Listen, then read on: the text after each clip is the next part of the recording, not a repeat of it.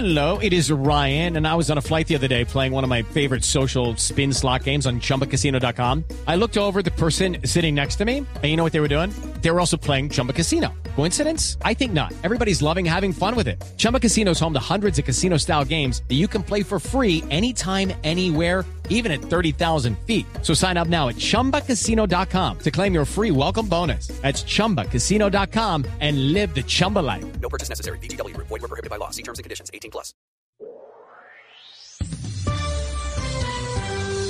A mitad de mañana sigue el debate de ideas entre personajes, noticias y música. Ahora llegan a Mañanas Blue Oscar Montes, Ana Cristina Restrepo, Hugo Mario Palomar, Diana Mejía, Sebastián Nora, Mariana Palau, Gonzalo Lázari, Valeria Santos, Eduardo Hernández y Camila Zuluaga.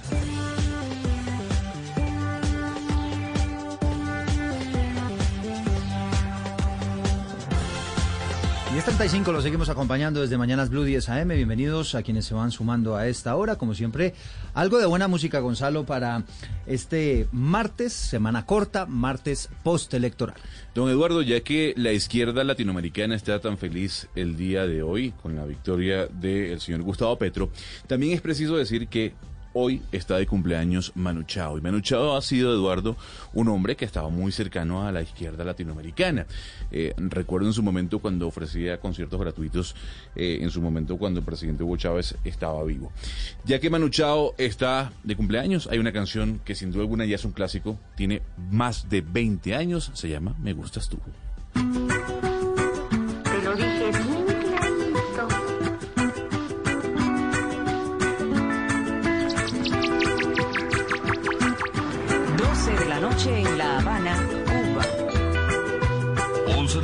San Salvador, El Salvador.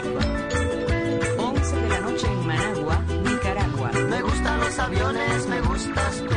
Me gusta viajar, me gustas tú. Me gusta la mañana, me gustas tú. Me gusta el viento, me gustas tú. Me gusta soñar, me gustas tú. Me gusta la mar,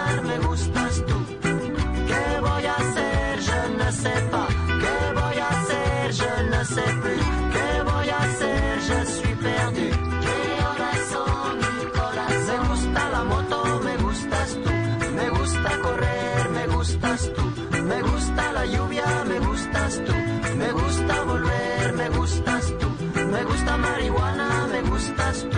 Me gusta colombiana, me gustas tú. Me gusta la montaña, me gustas tú. Me gusta la noche. 10 de la mañana, 37 minutos. Ya tiene 20 años, Gonzalo, esta canción Sí, impresionante. señor.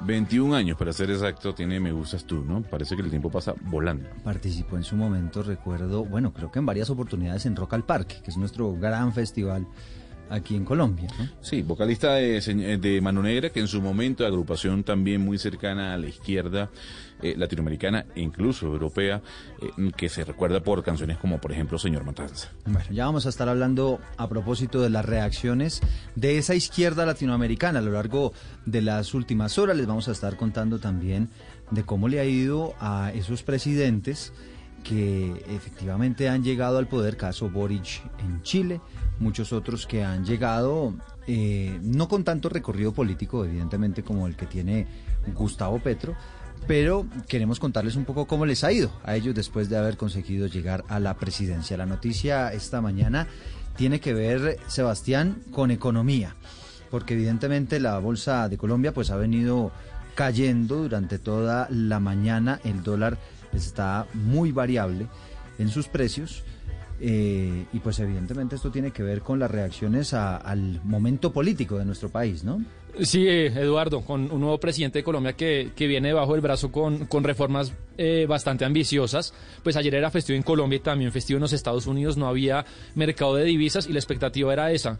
¿Qué iba a pasar con las acciones colombianas y con el dólar? El dólar, la realidad es que se despertó alborotado, alcanzó a subir más de 100 pesos, pero ya hasta ahora respecto... Casi 200, ¿no? Sí, pero ya se ha, se ha ido acomodando, se ha ido agachando respecto. El viernes, antes de las elecciones, se cerró en 3.905 pesos y en este momento se cotiza, se negocia el dólar en Colombia en 3.080 pesos. Son más de 75 pesos, un poco menos de lo que alcanzó a abrir cuando se abrió la- el mercado, lo que sí ha, ha recibido Eduardo. a 4.100 pesos en la mañana de hoy y nos dice usted entonces Ya que se en este minuto, en este minuto volvió a romper a la baja, como dicen ustedes los, los que saben, en la barrera de los 4.000 pesos. Sí, lo, que sí ha sido un golpe sensible ha sido pues la cotización de las principales empresas que cotizan el Colcap en la bolsa colombiana, que en promedio ha perdido una valorización de 5%.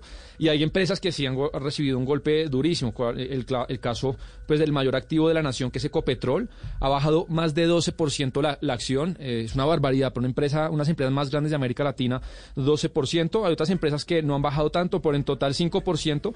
Generalmente las empresas que más se han visto golpeadas, Eduardo, es la- las del sector de hidrocarburos, eh, que sabe- responde un poco a, a, pues las propuestas que, ha- que había venido haciendo Gustavo Petro en campaña con relación a la posibilidad de suspender o de no contratar más eh, eh, maniobras de exploración, ¿no? Para encontrar más petróleo en nuestro Así, país. BBVA también es una de las más golpeadas, con 10% a la, a la baja. Y los bonos colombianos sí no se han visto tan, eh, tan no, no han tenido tanta variación, que son pues con los títulos con los que se, fi- se financia el Estado colombiano.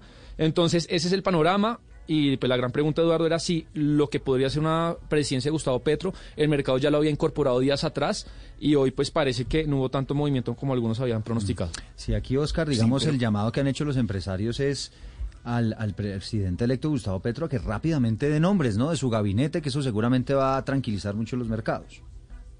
Eduardo, es que sin duda alguna, en estos momentos en que hay tanta incertidumbre, tanta tensión, tantas dudas, lo mejor que puede hacer el presidente de la República ele- ele- electo es eh, dar a conocer parte de su gabinete. Ese es un mensaje tranquilizador y ocurre porque lo estamos viendo hoy cómo los mercados están nerviosos.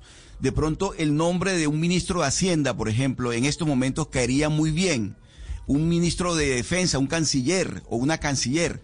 Es decir, ese tipo de mensajes son necesarios en estos momentos y se supone que cuando ya el presidente es elegido ya tiene eh, una, un- una, una cantidad de, de hojas de vida de personas con las que ha consultado para inmediatamente hacer el anuncio. Y además porque se se viene ahora, Eduardo, un proceso de empalme con el gobierno saliente y todo esto requiere de, de, mucha, de muchos mensajes tranquilizadores, porque También si no, cierto, Eduardo, Oscar- lo estamos viendo, lo estamos viendo en estos momentos, eh, los mercados se ponen muy nerviosos, las inversiones se afectan, bueno, pasan muchas cosas que no es bueno y no es sano y no es conveniente en una economía como la nuestra que es tan frágil. Claro, claro, y evidentemente no es lo mismo lo que fue un gobierno u otros gobiernos que se sabía un poco más que iba a pasar frente al de Gustavo Petro, pues que ha hecho unas propuestas, como bien lo decía Sebastián, pues muy ambiciosas, muy agresivas en algunos casos, pero también eh, pues teniendo todo ese lastre de lo que pasa en Venezuela, que él lo ha repetido en mil oportunidades. Aquí no vamos a hacer Venezuela, lo dijo también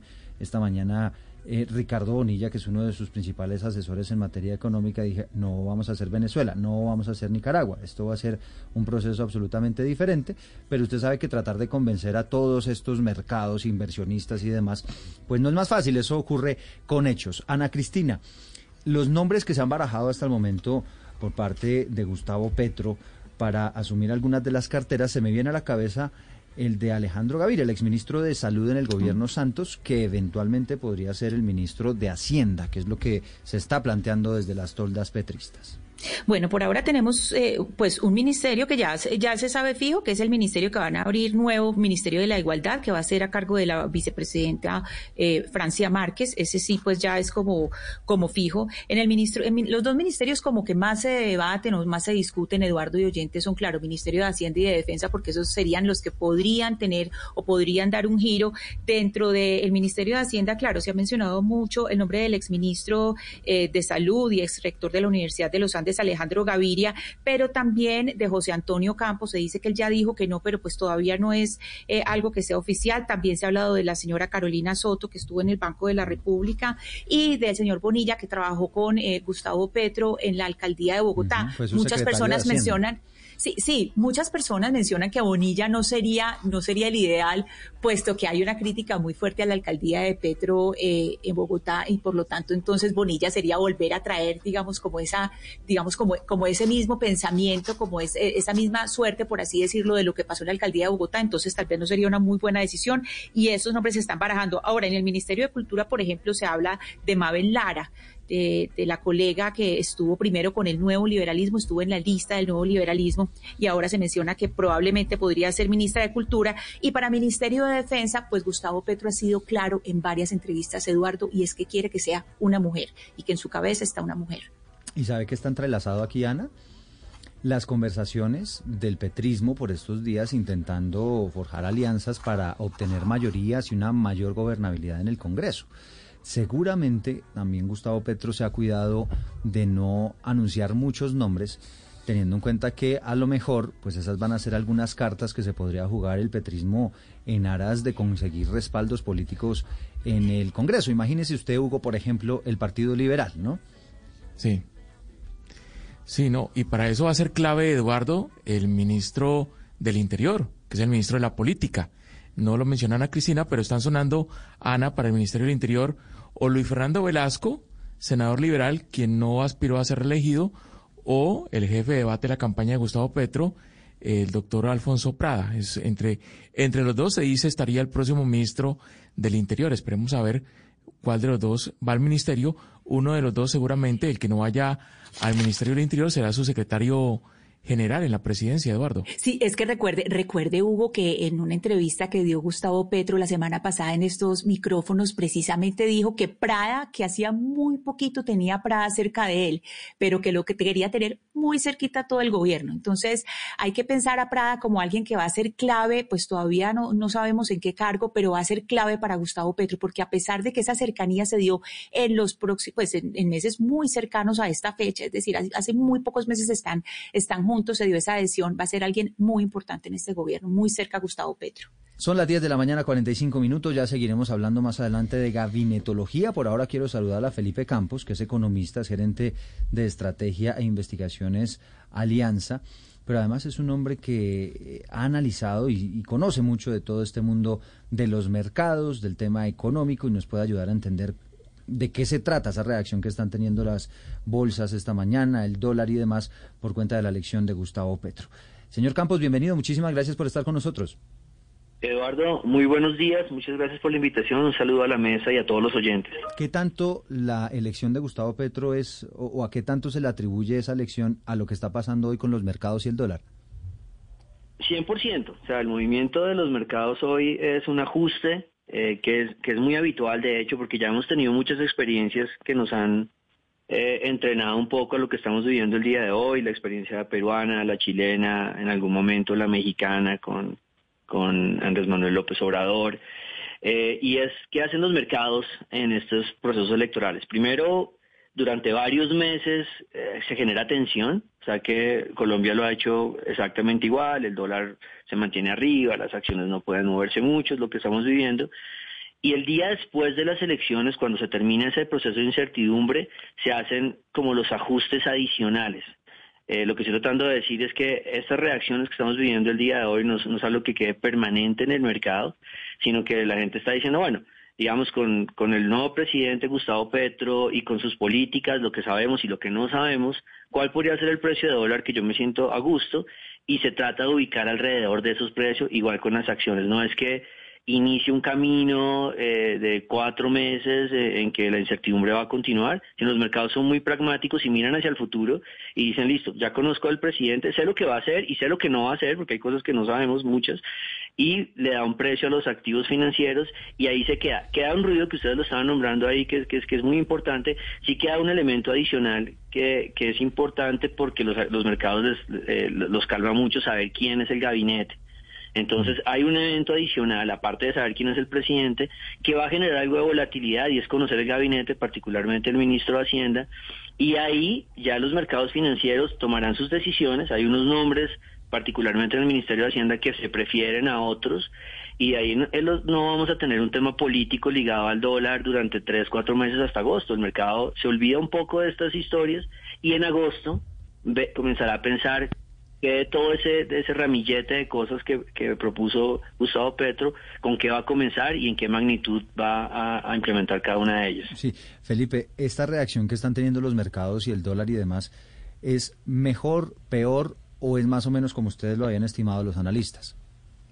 Yo creo que está muy en línea, me, llama la atención el dólar, que está mucho más calmado de lo que estábamos, de los números que estábamos votando originalmente, de 4.100, 4.200, llegó a 4.100 y se devolvió, y ya está casi en 4.000. O sea que el dólar me parece que está reaccionando mucho más tranquilo, las acciones eh, y los bonos colombianos sí muy en línea, con un pequeño sesgo.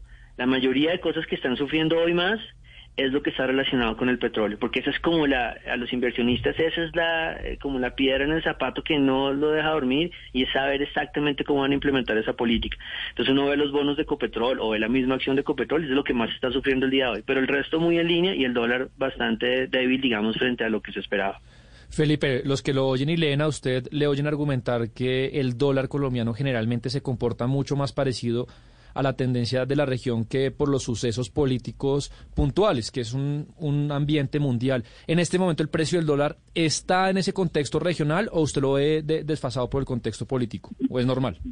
Eso, eso es muy interesante, Sebastián, porque si uno hace un grafiquito del dólar este año, ¿no? Cómo se mueve esa línea que va a 4.100 y después se vuelve a 3.700 y vuelve a subir, y le pone, por ejemplo, la moneda chilena, el peso chileno, y yo no le pongo nombrecitos al, al, al dibujito, la gente no va a encontrar la diferencia. Es muy interesante cómo la narrativa local eh, y, y esta es normal, pues, pero engrandece muchísimo los eventos locales. Pero cuando uno va a ver el dólar en Colombia este año, primero es difícil separarlo o diferenciarlo de las otras monedas de la región. Y uno dice, ¿cómo, cómo es posible si estos no están en elecciones, excepto Brasil y todavía no ha comenzado? Eh, y número dos, está muy fuerte el peso colombiano este año. Eso no, de nuevo dice, pero 4.000 o 4.100 no es fuerte. Pero la mayoría de monedas, dado que estamos en un entorno, y aquí va a ser muy importante separar ese discurso, yo he sido como muy crítico a la gente que ha criticado, por ejemplo, al gobierno actual, al gobierno saliente, eh, es que subió el dólar tanto y yo les he mostrado, vea, el dólar en Colombia no ha subido diferente ni a Chile, ni a Brasil, ni a los países parecidos a Colombia todos estos cuatro años. Va a ser muy importante ese discurso hacia adelante, porque hay unos eventos este año que tienen el dólar subiendo 10% en los países más fuertes del mundo. Si eso le estuviera pasando a Colombia este año, el dólar estaría en 4.400. Entonces tenemos un año de dólar muy fuerte, de, perdón, de monedas en la región muy fuertes frente al dólar y eh, que han aguantado por las materias primas y por toda esta cosa del petróleo. Entonces lo que estoy tratando de decir en, en resumen es, eh, Colombia no le está yendo mal este año en términos de dólar, pese a la incertidumbre política eh, y, y gracias a las materias primas, gracias al precio del petróleo, pero hacia adelante hay una incertidumbre global que puede hacer subir el dólar, no sé si el mundo entra en recesión, el dólar en Colombia se puede subir 300, 400 pesos. Sería importante que la gente diferencie lo que es político, lo que es local y lo que puede ser un evento internacional porque se nos juntaron las dos cosas, lo político con, con la posible desaceleración económica mundial. Eh, señor Campos, hablemos un poco del petróleo, porque yo quisiera saber, en su opinión, si los inversionistas están siendo un poco miopes al vender las acciones, por ejemplo, de Ecopetrol. Eh, es decir, en el futuro no sabemos de verdad si al gobierno entrante le sea muy pragmático eh, no continuar con exploraciones petroleras o de alguna manera, parar con esa industria o, o, digamos, dejarla quieta un buen rato. ¿No es un poco miope por parte de los inversionistas dejar abandonada la acción de Ecopetrol o usted cómo ve la industria, el panorama de la industria petrolera en el país? Yo creo que eh, se ha jugado, Ana Cristina, como con dos discursos. Eh, un discurso en el que uno oye a los economistas eh, detrás de los programas de, del nuevo presidente y tienen ese pragmatismo que tú dices, hombre, esto no va a ser de una, el petróleo lo necesitamos, lo vamos a manejar, hay un montón de pozos de exploración que están que están firmados y que eso nos va nos va a garantizar que haya una digamos una transición mucho más moderada. Y otro pues claramente eh, otro discurso en el que dicen tenemos que cambiar rápidamente esta dinámica y no más nuevos contratos de exploración entonces hay hay, hay dos discursos. Yo, yo yo lo que te diría es creo que el gobierno va a intentar moderar esto entiende la importancia de estos ingresos pero durante campaña fueron muy fuertes en, en, en, digamos, en atacar a la industria de alguna forma y en decir, pues, no a la industria nuestra, sino a la industria en el mundo. Y hay cosas que sí se ven en los, en los inversionistas y uno no sabe eh, qué tan miope sea. No pensemos en la acción de Ecopetrol, pensemos en los bonos de Ecopetrol, que es la deuda de, la compañía. Esos bonos están en, en este momento, la Ecopetrol está pagando una tasa de interés 50% más alta que la que pagan los bonos de Petrobras, que es la otra petrolera ya brasilera que es muy parecido. Lo que estoy tratando de decir un poco es el discurso eh, electoral fue muy fuerte inversionistas muy como eh, muy veteranos que, que conocen de esto terminaron asustándose y, ya- Ecopetrol lo está sufriendo no en el precio de su acción, en la, en la deuda que, que va a conseguir al mercado y eso de una vez afecta sus, sus inversiones, sus, su, su futuro y hace que las cosas que pueden pasar en el futuro se hagan una realidad hoy. Entonces es muy importante que el gobierno trate de minimizar ese discurso y lo aclare. Don Felipe, ¿qué tanto nos tiene que preocupar una fuga de capitales? Porque eso ocurrió en Perú con la llegada de Pedro Castillo, eso ocurrió en Chile con la llegada de Boric. ¿En cuánto o cuánto nos tiene que, que preocupar a los colombianos, a quienes hacemos vida aquí en el país, por una posible fuga de capitales y el incremento que eso implica el valor del dólar? Yo creo que por ahora hay que hay que mantener mucho la, tranquilidad. Es es muy diferente la historia que uno vive a nivel local y por supuesto porque es el país de uno y si se lo cambian pues uno uno no se puede ir con espichando un botón como lo hace un inversionista. Pero el apetito que ha tenido los los activos en Colombia este año y parte del año pasado por parte de los inversionistas internacionales ha sido grandísimo lo que han estado comprando como el voto de confianza, ellos ven unos activos, eh, piensen en las acciones en Colombia, las acciones en Colombia llevan 10 años sin valorizarse, ellos las ven súper baratas, ellos ven un dólar que ya ha subido tanto que el peso colombiano es atractivo. Entonces, yo, yo diría, hay un voto de confianza muy grande por el inversionista internacional, que a veces uno por, por los temas locales que son, vuelvo a insistir, apenas eh, comprensibles, no nos estamos dando cuenta. Entonces ahorita no hay un tema de ese estilo. Y, y también en el, en el escenario ese, porque uno pues no sabe el futuro eh, cómo se va a dar, en el escenario que uno se imagina, no, esto se va a convertir entonces en un país como Venezuela o cosas de ese estilo, son procesos y transiciones que toman muchísimo. Eh, por ejemplo, eh, Venezuela, que todo el mundo lo cita, Venezuela, eh, Gustavo eh, eh, Chávez tuvo eh, 10 años de petróleo fuerte y durante los 10 años los números venezolanos fueron muy buenos. Entonces son transiciones que toman muchísimo tiempo, incluso si Colombia comenzara a tomar un camino como en contra de las instituciones. Entonces yo creo que hay que mantener la calma. Hay unos, hay una, una reacción inicial, por supuesto. Eh, conoceremos las políticas en agosto después. Hay mucho apetito por nuestros países, por la región, como les digo, somos líderes en, en, el, en, en monedas en el mundo y somos líderes en bolsa en el mundo.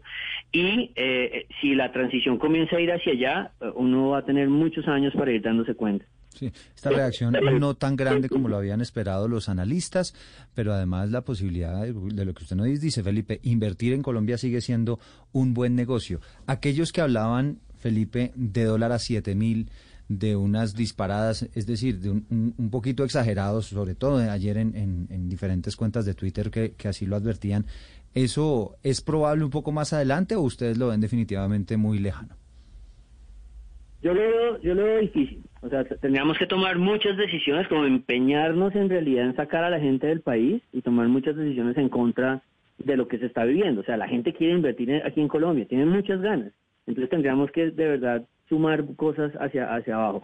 ¿Qué, ¿Qué creo yo? Primero, el dólar a 5 mil, que eso fue una historia que cogió vuelo en, en, Twitter, fue un tema muy particular que ni siquiera se puede confirmar en un aeropuerto. La gente en- entró en pánico y comenzaron a comprar dólares 30% más alto de lo que uno conseguía el viernes anterior. Y ahí mismo uno ve en esa pantallita que el euro, o sea, otra moneda igual de fuerte al dólar, la vendían 6% arriba. Eso fue un tema muy particular que no representó absolutamente nada. Ahora, los ejercicios que han hecho eh, académicos y, y gente del sector, en que si nosotros rechazamos el petróleo de Tajo, el dólar se poniera a 7 mil, hay que también contextualizarlo. Yo diría más, vea, si nosotros rechazamos el, el dólar de Tajo, el precio del dólar en Colombia, el petróleo, perdón, el precio del dólar en Colombia va a ser mil pesos o mil quinientos más arriba de lo que debería ser. ¿Qué es lo que estoy tratando de decir? Si Colombia, si, si el dólar en, el mundo comienza a calmarse, porque lleva 10 años subiendo y el dólar en Colombia debería estar en 3.500 o en 3.000, entonces va a estar en 4.000 o 4.500. Pero tratar de mantener ese tema relativo. El dólar en Colombia no coge para un lado solito. Uno, que hacemos, tomamos unas decisiones buenas, baja más que en otros países, y tomamos decisiones malas, vamos a estar un poco más arriba de otros países. Para mí, si nosotros rechazamos el petróleo, el dólar se queda arriba de 4.000 eh, un buen tiempo y no va a gozar de, digamos, de lo que van a gozar otros países con la fuerza de las materias primas. Señor Campos, ha- hablemos un poco de, de las imprudencias o digamos la falta de tacto que puede haber en el discurso de lo público y esto cómo puede influenciar. Por ejemplo, eh, digamos Twitter, hablemos Twitter, un Twitter eh, mal utilizado por algún eh, miembro del equipo del presidente electo o algún eh, retweet eh, del presidente electo, por ejemplo. O igualmente, si, si eso puede eh, causar problemas o si de la misma manera el primer discurso de Gustavo Petro de alguna manera o de muchas formas puede eh, eh, tranquilizar el ambiente, si el, anuncio de nuevos ministros pueda tranquilizar el ambiente. Hablemos de la comunicación pública, qué tanto puede dañar y qué tanto puede beneficiar en este momento. Yo creo que en redes hay, para, estoy hablando para los inversionistas, obviamente, en redes hay dos o tres nombres que uno va a estar pendiente, eh, en, particularmente además que tengan cuenta, porque uno sabe que hay muchas personas que son muy eh, simbólicas, digamos, en términos de, de- de- del partido de- de- de- del equipo de Gustavo Petro, que a veces hablan de economía, pero uno no está muy pendiente de ellos, eh, pues porque a veces dicen cosas que no son muy, digamos que, que, que no son muy técnicas. Entonces hay algunas personas, como Luis Fernando Medina o el mismo Gustavo Petro, que uno va a estar pendiente porque le van a dar señales eh, de, de realmente hacia dónde va. Pero otras personas que son un poco más polémicas, yo no creo que sí, eso genera un- una, una mala onda y, una incertidumbre, pero no creo que el mercado vaya a estar pendiente de esos, de esos trinos. Ahora, eh, yo creo que sí, dentro del mensaje, digamos, si hay algo valioso, o lo más valioso, más bien, para cambiar las palabras, del discurso de Gustavo Petro, eh, fue este tema de tender puentes y unir. Y yo creo que uno sí quisiera ver al país yendo hacia allá en términos para darle tranquilidad también a los inversionistas y trinos que vayan en contra de eso tampoco van a ser bien recibidos. Eh, pero digamos que los puntos, los que más incertidumbre van a generar son de las autoridades económicas.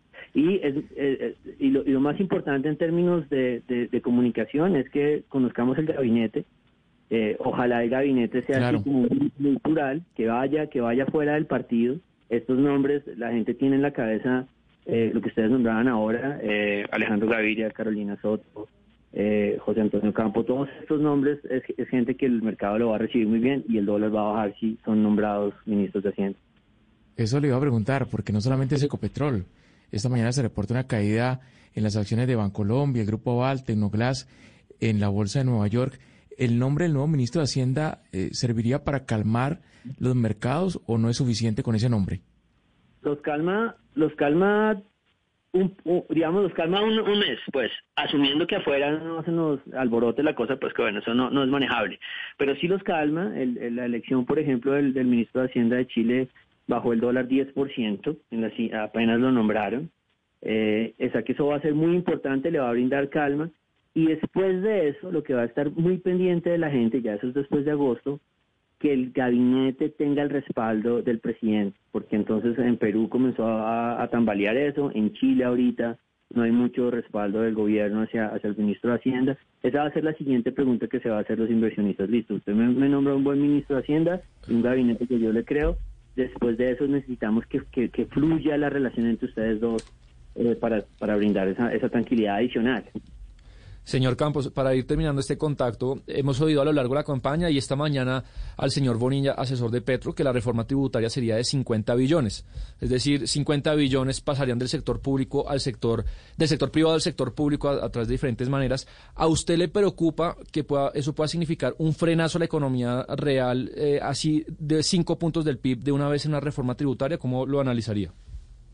Hay que tener, sí, digamos que ese es uno de los elementos. Uno tiene tres cosas en la cabeza que ya las nombramos, el tema del petróleo, el tema de la reforma tributaria y el tema de los pilares pensionales, que son las tres cosas que, que le dan vuelta a los inversionistas.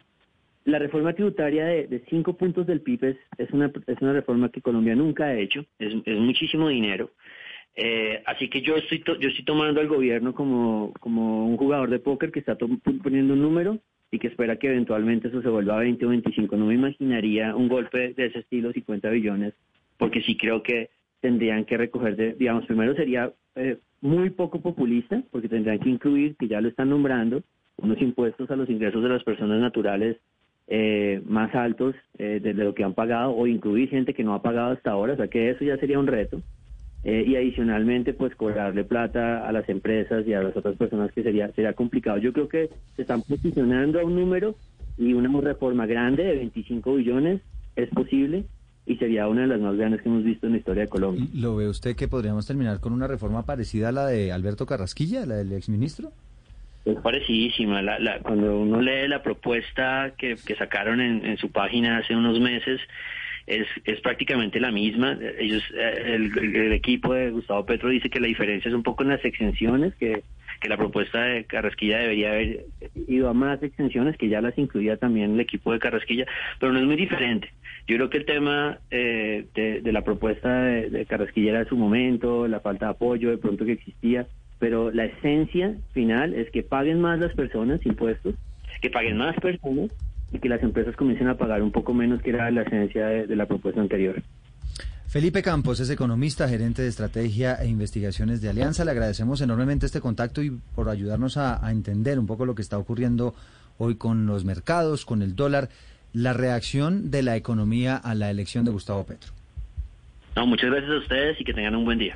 Son las 11 de la mañana, cuatro minutos, y es que Sebastián, pues básicamente eh, Ricardo Bonilla, insistimos, el asesor económico de Gustavo Petro, pues ha planteado entonces que ya no serían los eh, cuatro mil Patrimonios. los cuatro mil patrimonios más grandes del país, sino los 40 mil, que ahí ya la diferencia es sustancial, pero además él básicamente propone impuestos para las personas que ganen más de 3 millones de pesos.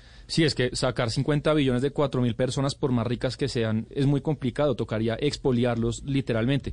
A mí me va a parecer gracioso si la reforma tributaria es como la han pintado.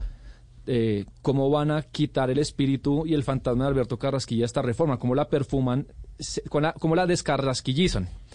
Porque, Eh, porque nos decía porque es el muy- señor Campos que es muy parecida, Sí, ¿no? La analista. eh, eh, y bueno, y también un poco lo que decía él, la- el reto que tiene Petro es cumplir sus promesas sociales, aumentar el gasto del Estado, pero en un contexto en el que hay alto déficit y alta deuda, cosa que le pasó diferente a, otros gobiernos, Gonzalo, de izquierda en América Latina al principio de siglo, como los Kirchner, como Lula, que tenían mucho gasto público, tenían superávit, no tenían deu- ta- alta deuda, y eso les permitió hacer unos programas sociales tremendos. Hoy en día Colombia no tiene, no tiene esa posibilidad. Pero tienes que ver el precio del petróleo también, Sebastián.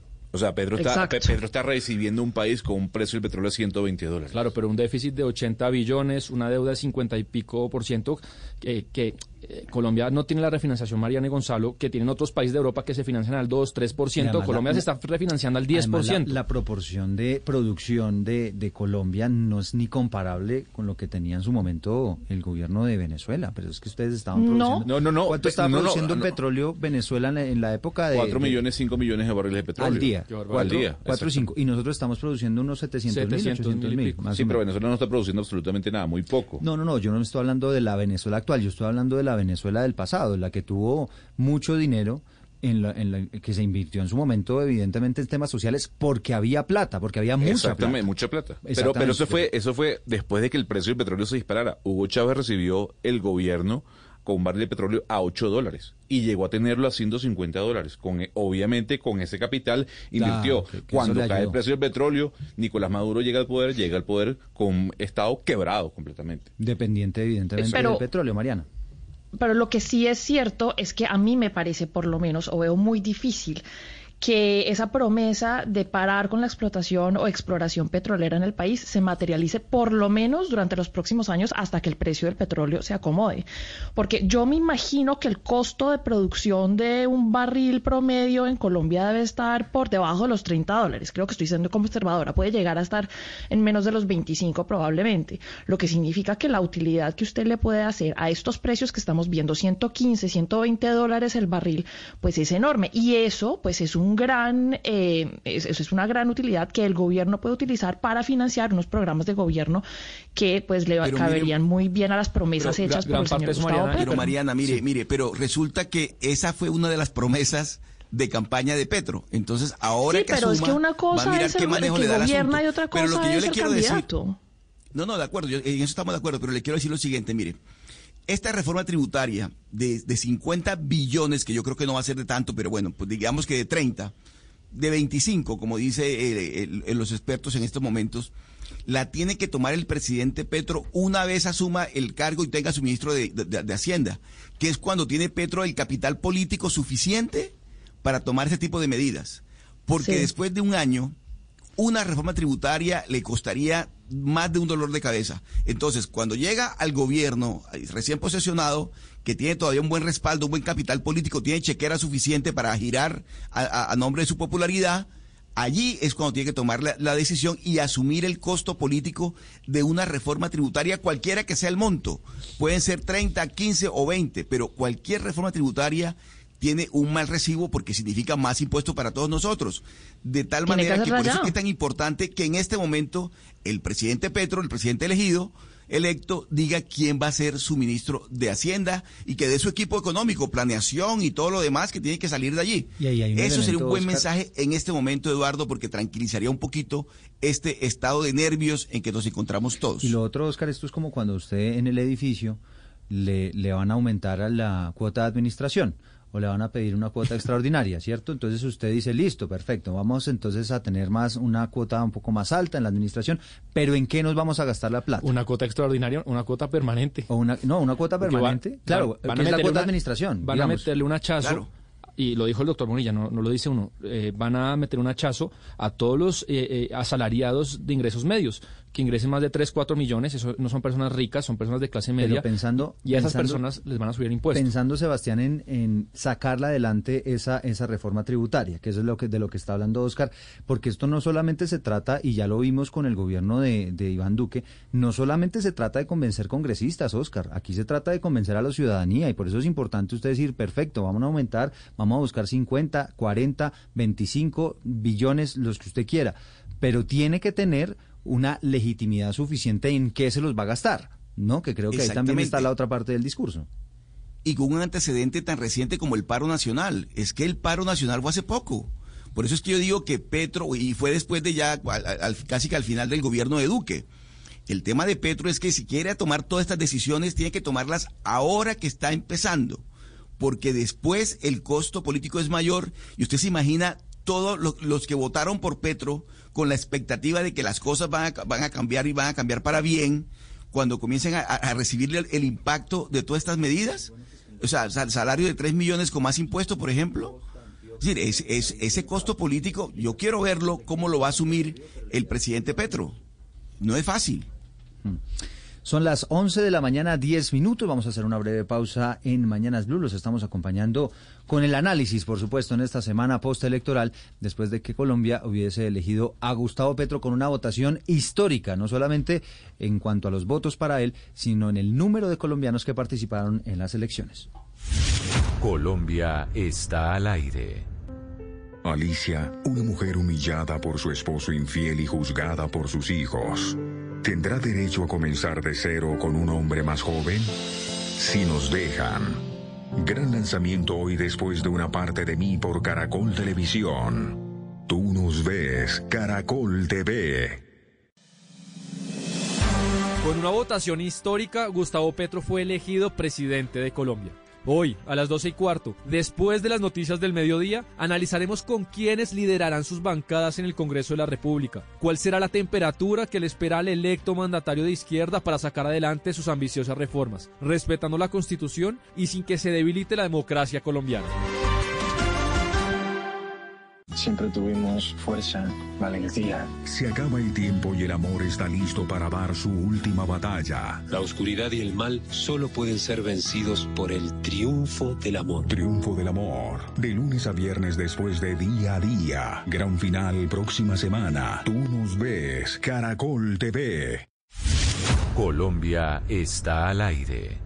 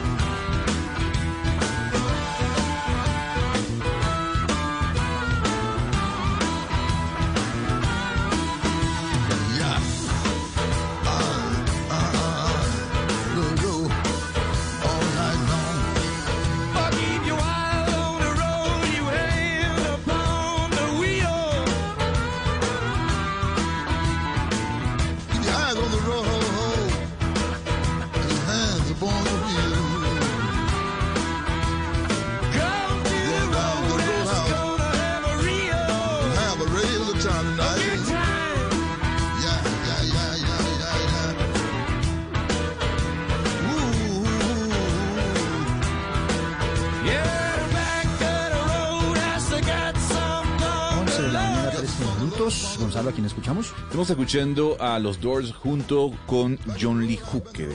Tal día como hoy en el año 2001 fallecía John Lee Hooker, que fue en su momento uno de los grandes exponentes del blues. Esta versión sin duda alguna es maravillosa porque representa y trae a relucir nuevamente lo que fue en su momento eh, el disco más icónico de los Doors. En 1970, la agrupación de Morrison publicó el Morrison Hotel, dicen algunos el mejor álbum que tuvo la banda estadounidense. Y aquí John Lee Hooker hace una, una reversión de ese clásico con la voz de Morrison del Roadhouse Blues.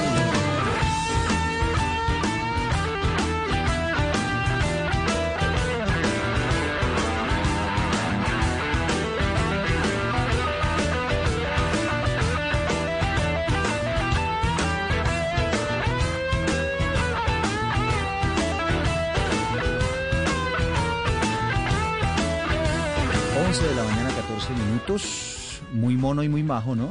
Kevin De Bruyne en el Cholón de Cartagena, de vacaciones en nuestro país. Kevin De Bruyne, uno de los mejores jugadores del mundo, Sebastián.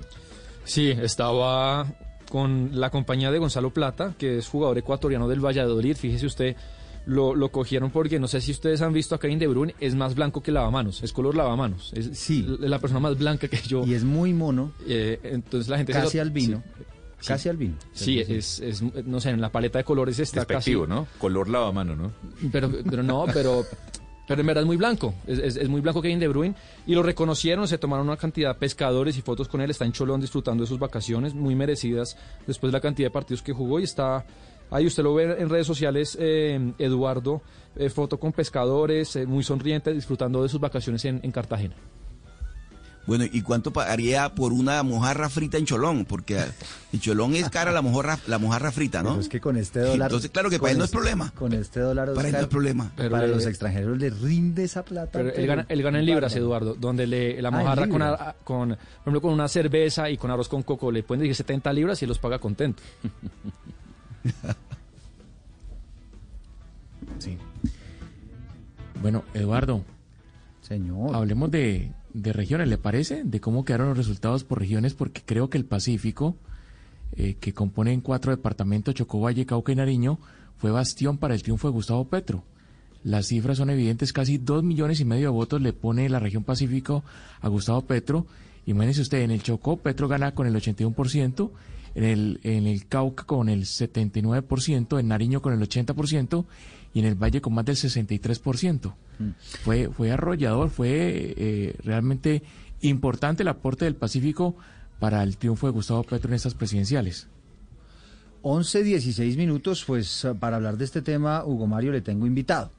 Se llama Alejandro Sánchez, él es profesor del programa de Ciencias Políticas de la Universidad Javeriana en Cali y es una persona evidentemente muy calificada para hablarnos del comportamiento de los votantes en esa zona del suroccidente del país que fue sin lugar a dudas clave para la victoria de Gustavo Petro.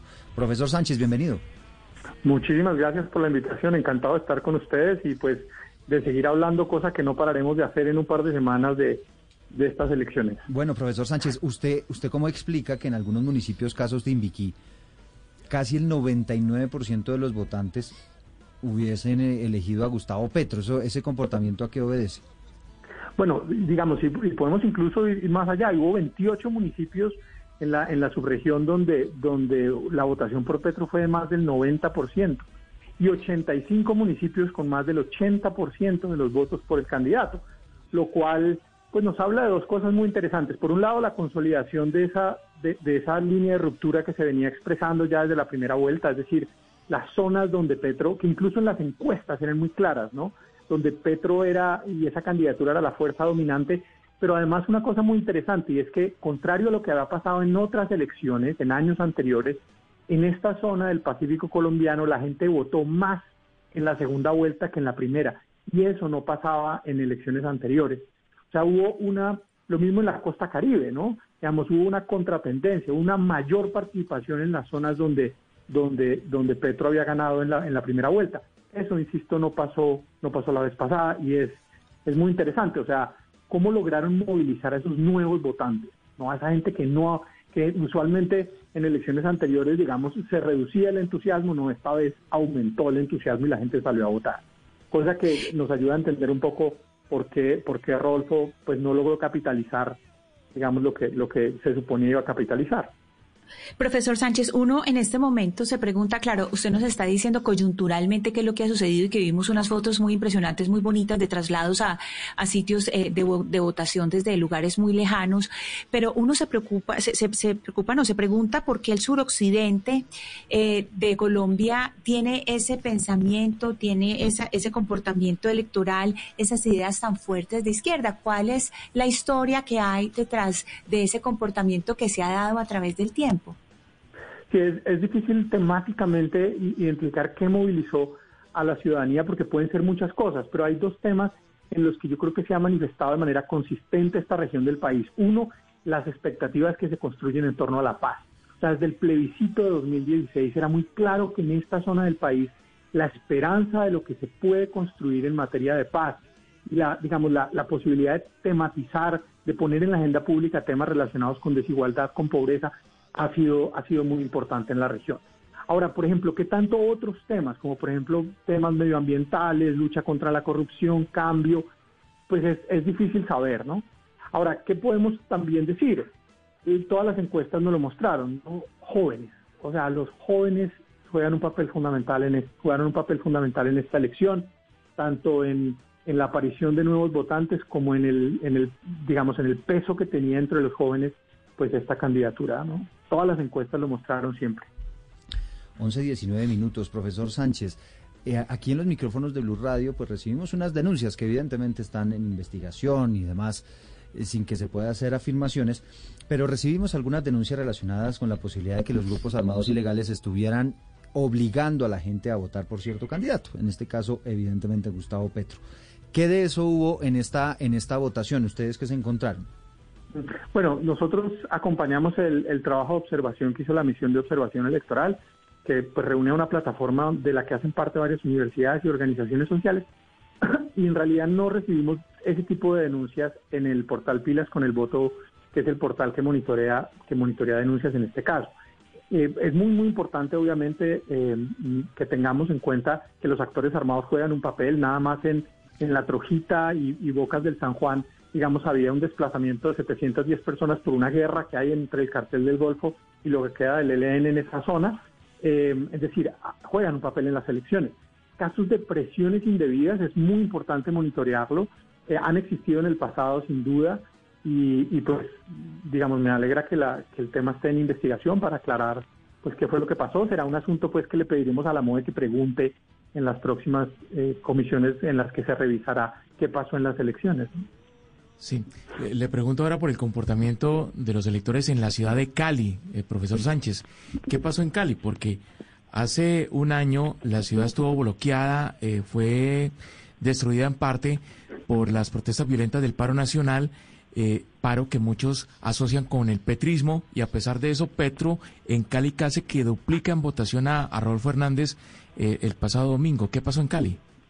Sí, bueno, yo, yo creo que la, la, la- la lectura que uno debe hacer de la, de la violencia que, que ocurrió en la ciudad en el marco del paro, pues digamos tiene, tiene, tiene múltiples aristas. Y cómo se tradujo eso política y electoralmente el paro, eh, pues yo creo que quienes pudieron capitalizar un poco el descontento que se expresó en el marco del paro, pues fueron las, digamos, las, las fuerzas opositoras a- al, gobierno actual. Yo creo que ahí hay, una responsabilidad muy clara en la forma como el gobierno nacional y, y ciertas élites de la ciudad manejaron el paro. Yo creo que la, digamos, la respuesta militar que se le dio inmediatamente fue un grave error de cálculo, eh, tanto político, que solo acentuó, digamos, la polarización en su momento y, y un poco explica también el descrédito de ciertas ciertas opciones políticas en la ciudad. Y creo que eso, ese análisis crítico, muy importante que lo hagan, digamos, los actores que en su momento propiciaron que esa fuera la forma como se enfrentara la situación. 11 de la mañana, 22 minutos. Quiero, tengo una pregunta final, señor Sánchez. Yo me imagino que usted ha analizado ese mapa de Colombia, de cómo votó. Y el mapa es muy impresionante, ¿no? Porque se ve claramente cómo toda la región Caribe, toda la costa pacífica y todo el suroccidente del país, e inclusive parte del, del suroriente de Colombia, votó por Gustavo Petro y la parte central de Colombia votó por Rodolfo Hernández, siendo una islita pequeña Bogotá, que evidentemente aquí hubo una ventaja muy grande del candidato Gustavo Petro. ¿Usted qué lectura le da a esa votación, el hecho de que en las costas eh, hubiese ganado Gustavo Petro? Sí, digamos que eh, se está repitiendo el mapa en varias elecciones.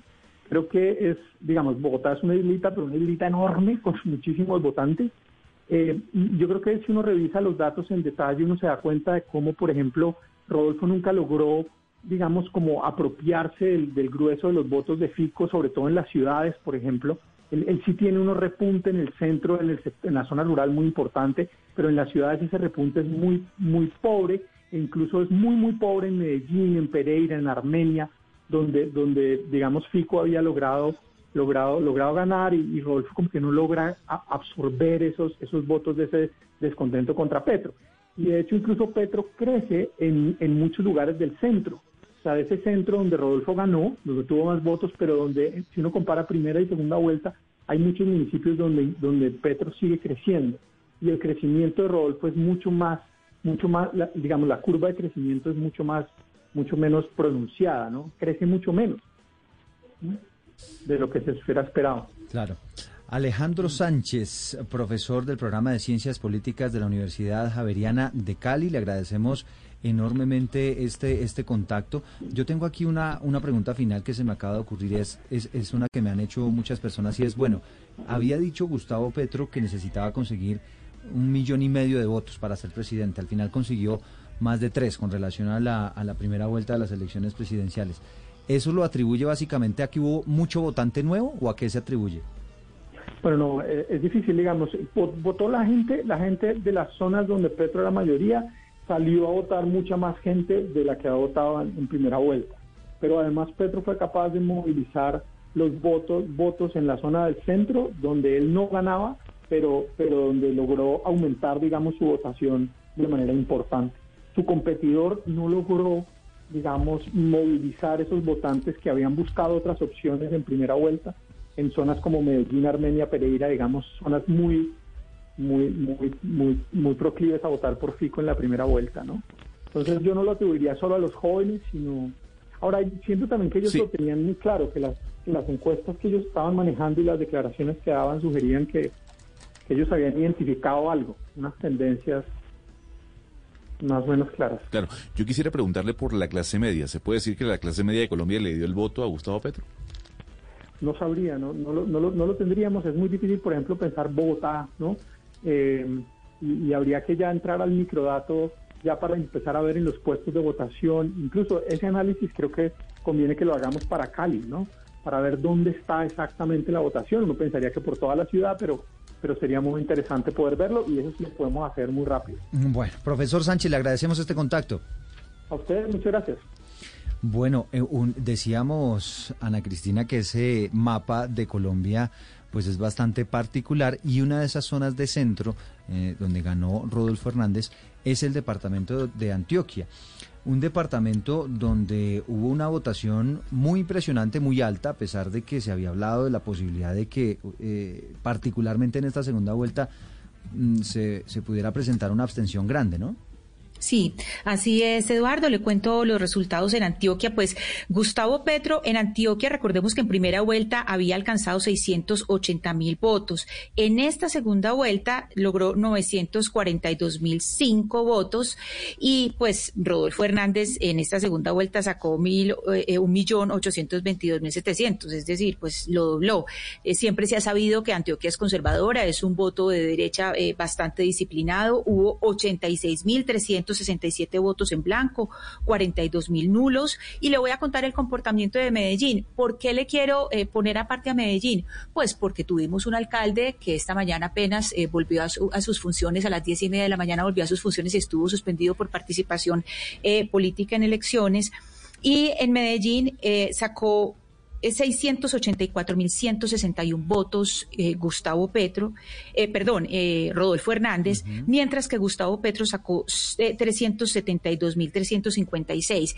Aquí, bueno, otra vez casi lo dobla, no, no, no, pues no lo dobló del todo, pues eh, Rodolfo Hernández, pero sí casi lo dobla. Y hay que decir que estos 372.000 eh, pues no quieren decir que los votos, que eso era lo que se pensaba, que los 303 mil votos de la alcaldía de Medellín de, de, Daniel Quintero eran endosables. Eso no fue cierto eh, en la primera vuelta, pues ya en la segunda vuelta sí superó y ganó muchos más eh, votos en Medellín. Entonces ahí se pregunta uno, pues, por el papel de, de esta alcaldía y de todos estos secretarios que renunciaron. Sí, y de cómo va cambiando también la, la, votación allá en el departamento de Antioquia. Piedad Patricia Restrepo, vocera de la Asociación Todos por Medellín, nos acompaña a esta hora de la mañana. Señora Restrepo, bienvenida. Muchas gracias por la invitación. Buenos días. Con esta lectura que nos estaba dando Ana Cristina, pues una primera pregunta es, ¿el, eh, ¿Daniel Quintero per fue perdedor o fue ganador en estas elecciones presidenciales? Mire, depende cómo lo miremos, ¿cierto? Yo creo que la respuesta no es eh, única. Eh, depende de lo, lo, que, pues como lo, como lo analicemos. En primer lugar, yo diría que eh, más que las elecciones, lo que se viene hacia adelante es lo importante. ¿Qué va a suceder en la ciudad de Medellín con el presidente pues electo Petro y con una unión bastante interesante entre estos dos personajes, el alcalde Quintero y, el presidente Petro, que en varias ocasiones, siendo candidato, pues ha expresado el apoyo al alcalde Daniel Quintero. Eh, en ese orden de ideas, pues para nosotros como asociación, como veeduría, eh, es muy importante cuáles van a ser las manifestaciones que haga el presidente de aquí en adelante. Recordemos, como lo dijo Ana Cristina, que el alcalde fue suspendido durante varios meses por una presunta participación en política. De hecho, nosotros fuimos quejosos ante la Procuraduría y creemos que lo que se vio pues en elecciones para el caso de Medellín puntualmente muestra que todavía la ciudad sigue votando en el espectro de centro y derecha. Y yo diría que dado los dos candidatos que había para la elección, es decir, el señor Rodolfo Hernández y Gustavo Petro, muchísimas personas no votaron por Petro no precisamente por, por ser quien es, ¿cierto? Por tener ideas de izquierda, sino más bien como un voto en contra del alcalde Daniel Quintero, quien ha mostrado una pésima gestión en la ciudad de Medellín y pues con su eh, supuesta alianza para favorecer los intereses de Gustavo Petro de cara a las presidenciales, pues evidenció comportamientos muy nocivos para, para la ciudad y creo que la ciudadanía castigó eso en las elecciones. Antes de hacerle la pregunta eh, a la señora eh, Patricia Restrepo, es eh, preciso, Eduardo, eh, decirle a los oyentes que en virtud de la resolución se reintegra eh, Daniel Quintero a su cargo, pero el proceso continúa, porque es que no se trataba de una tutela. Entonces el proceso eh, continúa, el proceso contra Quintero, y hay que recordar, y sobre eso ya sí le quiero preguntar, señora Piedad Patricia Restrepo, y es lo siguiente, hay varios procesos penales en contra de Quintero. Eh, uno de ellos es, por ejemplo, le voy a dar, pues por los que tengo aquí más o menos, tengo el de Álvaro Guillermo Rendón, ex, eh, ex director de, ex gerente de empresas públicas de Medellín, tiene un proceso penal contra, contra Quintero. Ustedes, la veeduría Todos por Medellín, también tienen un proceso penal contra Quintero por intervención en política. El, despacho del diputado Luis Peláez tiene varios procesos contra Quintero y el comité revocatorio también por falsificación de firmas. Usted teniendo este precedente, señora Restrepo, ¿usted cuál cree que debería ser el papel del presidente electo frente a Daniel Quintero? ¿Él se debería desmarcar? ¿Cómo debería actuar un presidente frente a un alcalde pues que lo apoyó pero que ahora tiene tantos problemas y, e incluso penales, no solamente disciplinarios encima? Sí, Ana Cristina, yo creo que lo primero es que se dé una pasadita por Medellín y escucha a la ciudadanía. Aquí se trata de escuchar muchas voces y no quedarse solo con la versión oficial en cabeza del alcalde Daniel Quintero. La ciudadanía tiene muchísimas expresiones en contra del alcalde por su gestión, por su forma de gobernar. Entonces, lo primero es que escuche la voz ciudadana, escuche a diversos sectores que tienen mucho para contarle sobre lo que viene sucediendo en Medellín. Y a partir de ahí, yo creo que, por supuesto, el respeto a la institucionalidad y a la división de poderes. ¿Qué queremos decir con esto? Pues que el presidente puede dar su apoyo o no a la gestión de Daniel Quintero y propiciar proyectos conjuntos por el bien de la ciudad, por supuesto pero las investigaciones deben seguir su curso eh, con total objetividad y con la separación de, de, poderes que yo mencionaba. Para nosotros es el llamado que le hacemos al presidente electo eh, Petro. En realidad consideramos que todas estas investigaciones están sustentadas, tienen objetividad, tienen argumentos y lo importante es que las entidades del Estado investiguen y se llegue a un resultado frente a si es responsable o no de esto que, eh, que se está denunciando. Son las 11 de la mañana, 33 minutos. Piedad Patricia Restrepo, vocera de la Asociación Todos por Medellín. Le agradecemos enormemente este contacto. Muchísimas gracias a ustedes. Feliz día. Y seguimos analizando lo que ocurrió el pasado domingo con las elecciones presidenciales, Oscar. También llamó mucho la atención lo que pasó en la costa caribe colombiana. Casi que de manera unánime los departamentos de esa región optaron por la opción de Gustavo Petro. Eh, eh, realmente la región Caribe, toda, toda votó por, por Petro de forma mayoritaria. Hubo inclusive departamentos en la que la votación de Petro dobló la votación del ingeniero Hernández. Pero mire, le tengo cifras, le tengo datos. En la primera vuelta, en la primera vuelta en la región Caribe, 1.885.700 personas votaron por Petro, primera vuelta. Y en la segunda vuelta ya esa votación pasó de 1.885.700 a 2.580.000 votantes. Es decir, grandísimo. Petro, claro, Petro subió entre la primera y la segunda vuelta 700.000 votos. Sí, y aquí estoy viendo, Oscar, otras cifras que también dan muestra de la manera como aumentó la participación de, de la gente en la costa, hasta un 50% en algunos municipios, lo cual evidentemente habla bien de, de la democracia, de cómo la ciudadanía se va involucrando cada vez más en todos estos temas políticos y participa con su voto, Pero- ¿no? Claro, pero mire Eduardo, usted hablaba de una cifra que, a que aspiraba Petro a subir entre la primera y la segunda vuelta. Petro dijo que él aspiraba a subir un millón quinientos mil votos. Pues de ese millón quinientos mil, que al final fueron casi tres millones, setecientos mil votos se los puso la costa. Cuando dicen que, que Petro le debe la elección a Bogotá, habría que decir que también le debe la elección a la región Caribe, porque realmente 700 mil votos son muchos votos en esta oportunidad. Y Barranquilla, Barranquilla le puso 358 mil votos a Petro, casi 200 mil, ciento y pico mil de votos más que en la primera vuelta.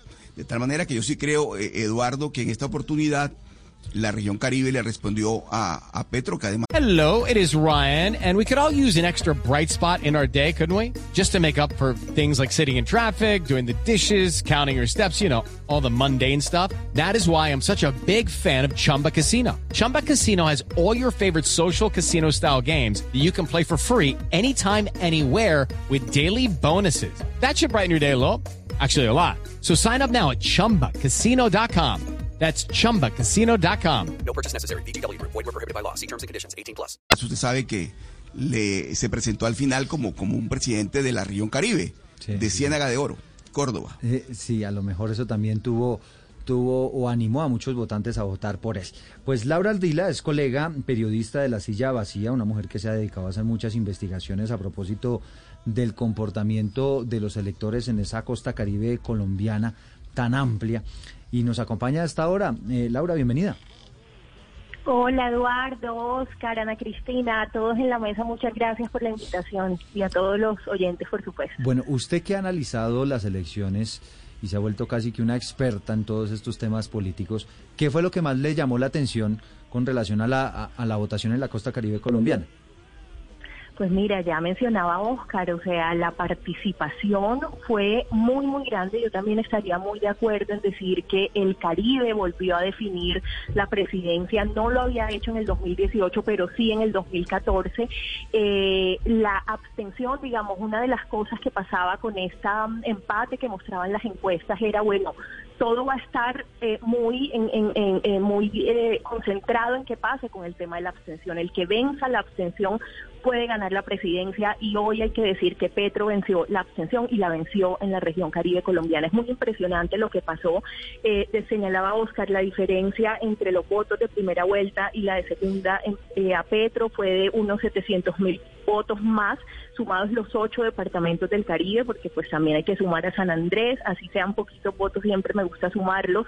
Y uno mira y al final esa fue prácticamente la diferencia que hubo entre Rodolfo Hernández y Petro, eh, fueron casi 700 mil votos o alrededor de 700 mil votos. Y en este punto yo sí destacaría la diferencia que, o el contraste que se nota con lo sucedido en la segunda vuelta de 2018 cuando el Caribe también se medían estos dos países, ¿no? Eh, Estas dos miradas de país entre el proyecto que representaba eh, Iván Duque y el proyecto de Petro en segunda vuelta y el Caribe quedó dividido eh, como una torta casi en pedazos iguales, digamos, la diferencia entre esos dos candidatos en el Caribe hace cuatro años no llegaba a los 50 mil votos. Y hace ocho años con Juan Manuel Santos, Juan Manuel Santos pudo ganar en la segunda vuelta gracias a que la- en el Atlántico equiparó los Sí. votos que ese otro país que representaba Oscar Iván Zuluaga le pudo sacar en Antioquia, pero la ventaja fue de 400 mil votos. Es decir, lo que hizo el Caribe esta vez sí es muy, muy inusual y muy único. Pero si uno hace, señor Ardila, una lupa en la zona Caribe, uno, por ejemplo, mira que en 27 municipios de la costa eh, salió a votar entre el 68 y el 76% del censo electoral. Es una barbaridad, es casi tres de cada cuatro personas disponibles para votar y uno sin querer ofender a las personas diciendo que su voto no fue libre. Ahí no pudo haber en esos municipios algo eh, de maquinaria, de, de- de todo el tema que conocemos y que usted ha investigado muy bien, o todo fue limpio. Eh, eh, empezamos a empezamos a, mirar qué pasó ahí, ¿no? Habíamos hecho unas investigaciones previas eh, sobre ciertos grupos políticos cuestionados algunos, pero de maquinaria que se habían sumado al proyecto eh, con la promesa o con o con o digamos con la expectativa más bien de que pudieran poner el transporte y lo que notamos el domingo, el día del domingo de elecciones fue que efectivamente sí sí hubo un aporte de transporte, es decir, este vencimiento, esta victoria sobre la abstención en el Caribe, a mi parecer, y con datos todavía preliminares, porque hay que seguir investigando, sí tuvo que ver con que se logró movilizar a los votantes. ¿Y cómo se logró? Yo diría que la campaña Petro lo logró con una mezcla entre espontáneos, entre mucho voluntariado, mira, uno veía en la calle una red de solidaridad, el señor que ponía la moto, el otro yo pongo la bicicleta para ir a buscar a no sé quién que está en una vereda para ir a votar, o sea, así de la misma manera en que hicieron la campaña, eh, eh, movieron esas redes solidarias y esa, esa ilusión genuina petrista, esa espontaneidad y lograron movilizar a muchos votantes, pero también hay que sumarle ahí una organización muy estilo maquinaria que tuvo la campaña de Petro, por ejemplo, en el municipio de Soledad Atlántico, todos ustedes lo deben identificar muy bien, tristemente conocido como la capital mundial del fraude, un, un enclave pues de la política tradicional en Colombia y en, y en la costa caribe. Ahí la campaña Petro, yo fui testigo, por ejemplo, de cómo estaba enviando motocarros, porque en ese municipio la gente se mueve básicamente en motocarros, no tanto en taxis, eh, motocarros a los puestos de votación, despachando motocarros desde las 5 de la mañana. No, gente que necesitaba el Laura. transporte podía llegar a esa sede gratuitamente a, a encontrar ese, ese, ese transporte. Y por último, el tema de la maquinaria, pero sí, sí, claro. Sí, y sobre eso quiero preguntarle, Laura, porque, porque obviamente que eh, cuando uno mira esta, esta, este crecimiento de 700 mil votos entre la primera y la segunda vuelta, pues comienza a buscar explicaciones. Usted que tiene eh, el análisis muy pormenorizado de lo que ha ocurrido, el comportamiento electoral del elector, del votante de la costa, eh, ¿qué, tanto vota, ¿qué tanta votación le aportó a la campaña de Petro esa, esa maquinaria electoral tradicional? Es decir, un William Montes, por ejemplo, en Bolívar, eh, un ñoño Elías, los de Córdoba, eh, digamos, es, es- esa politiquería, por llamarla de alguna manera, ¿qué tantos votos le pudo aportar a, a Petro en esta segunda vuelta? Justo iba para allá, Oscar. Eh, lo que logramos registrar el día de caminando por las calles, cubriendo en, en varios pueblos y en varias ciudades, fue que al menos, por ejemplo, la maquinaria de Zulema Hattin, procesada por Parapolítica en el municipio de Lorica, Córdoba, que se sumó al proyecto Petrista, como lo habíamos contado, efectivamente movió votantes eh, pero al estilo maquinaria, o sea, con planillas iban registrando que la persona efectivamente fuera a votar. Eh, eso lo pudimos registrar con fotografías, estando ahí en terreno. También, por ejemplo, en el municipio de Soledad eh, Atlántico que mencionaba ahorita, eh, vimos un concejal llamado Jairo Samper, este es un concejal que es del maíz, pero por esas complejidades de las regiones, localmente pertenece al grupo del condenado Eduardo Pulgar, ese concejal estaba en la campaña Petro y también despachó motocarros con votantes eh, para asegurar que votaran, ¿no? Entonces, al final yo siento que eh, hay que investigar más a profundidad qué terminaron haciendo los ñoños, qué terminó haciendo William Montes, estamos en ese proceso, pero sí tenemos ya registro y lo pudimos ver el domingo, de muchas eh, maquinarias tradicionales aportando este transporte. Entonces yo creo que al final fue una mezcla, como decía, entre voto espontáneo, entre redes de, de solidaridad que ayudaron a que la gente que estaba en la ruralidad se moviera y, y efectivamente llegara a votar y eh, toda esa organización más de maquinaria que también eh, se movió. Y pues yo diría también que eso ratifica ¿no? lo complejo y uno de los retos más grandes que tiene nuestra democracia electoral y es el transporte de los votantes, lo que los políticos tradicionales llaman logística. Todavía en muchas partes de la ruralidad colombiana y en muchas zonas urbanas también mucha gente no tiene, sencillamente no tiene plata para salir a votar y no lo hace si no le ponen un transporte en la puerta. Entonces, eh, en la campaña Petro yo siento que entendió esto muy bien, en el Caribe al menos, y logró movilizar y eh, eh, siento que todo esto ayuda a entender este gran este gran aumento de la votación. Otro eh, asunto importante en estas elecciones es las pelas que se dio Gustavo Petro. Ahorita había, hablábamos en Antioquia la pela entre comillas que se dio por personas como Daniel Quintero o Alex Flores, por ejemplo, y uno se pregunta y, es decir los apoyos que son cuestionables, pero que el candidato los acepta y uno después mira si funcionaron o no y pues en el Costa Caribe uno diría pues funcionaron. ¿Qué tanto de estos resultados eh, Laura Ardila, le podemos eh, atribuir a estar firme, siempre firme, al lado en todos momentos con Armando Benedetti. ¿Qué tanto se le puede agradecer de esto a Benedetti?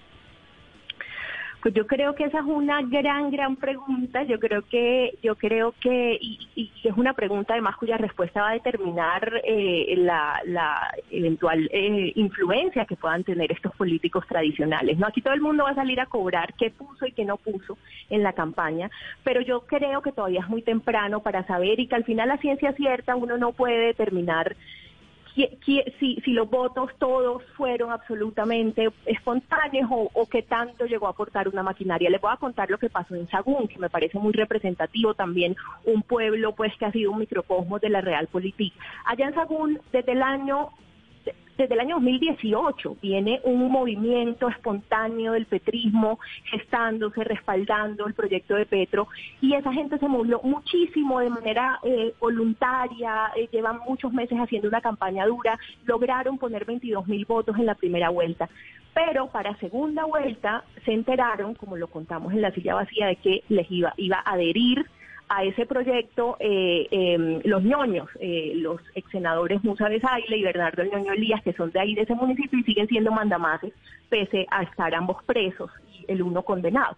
Eh, entonces ellos empezaron con un dilema interno, estos petristas, a decir, bueno, lo que salga en segunda vuelta aquí quién lo va a cobrar políticamente, a quién se lo van a atribuir a nosotros que llevamos muchos meses haciendo este sacrificio y moviéndonos o a, o, a, o, a, o a, que llegaron los ñoños. Entonces ellos decían algo, los 22 mil votos que pusimos en primera vuelta son nuestros, lo que salga de ahí para adelante será lo que habrán puesto los ñoños, eso me decían las fuentes informalmente en Sagún.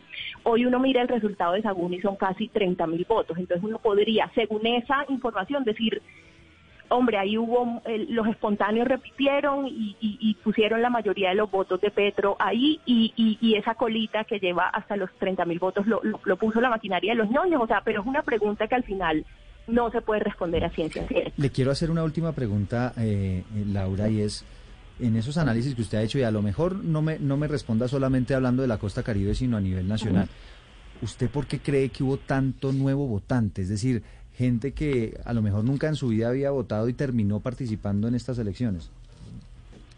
Pues yo creo que fue una mezcla entre el, el, entusiasmo y el cansancio. Yo creo que la narrativa que tuvo esta campaña y este año electoral en general fue el cansancio, el anhelo de cambio. Eh, ambos proyectos representaban un cambio, cada uno a su manera. El cambio que representaba Rodolfo Hernández asustó muchísimo.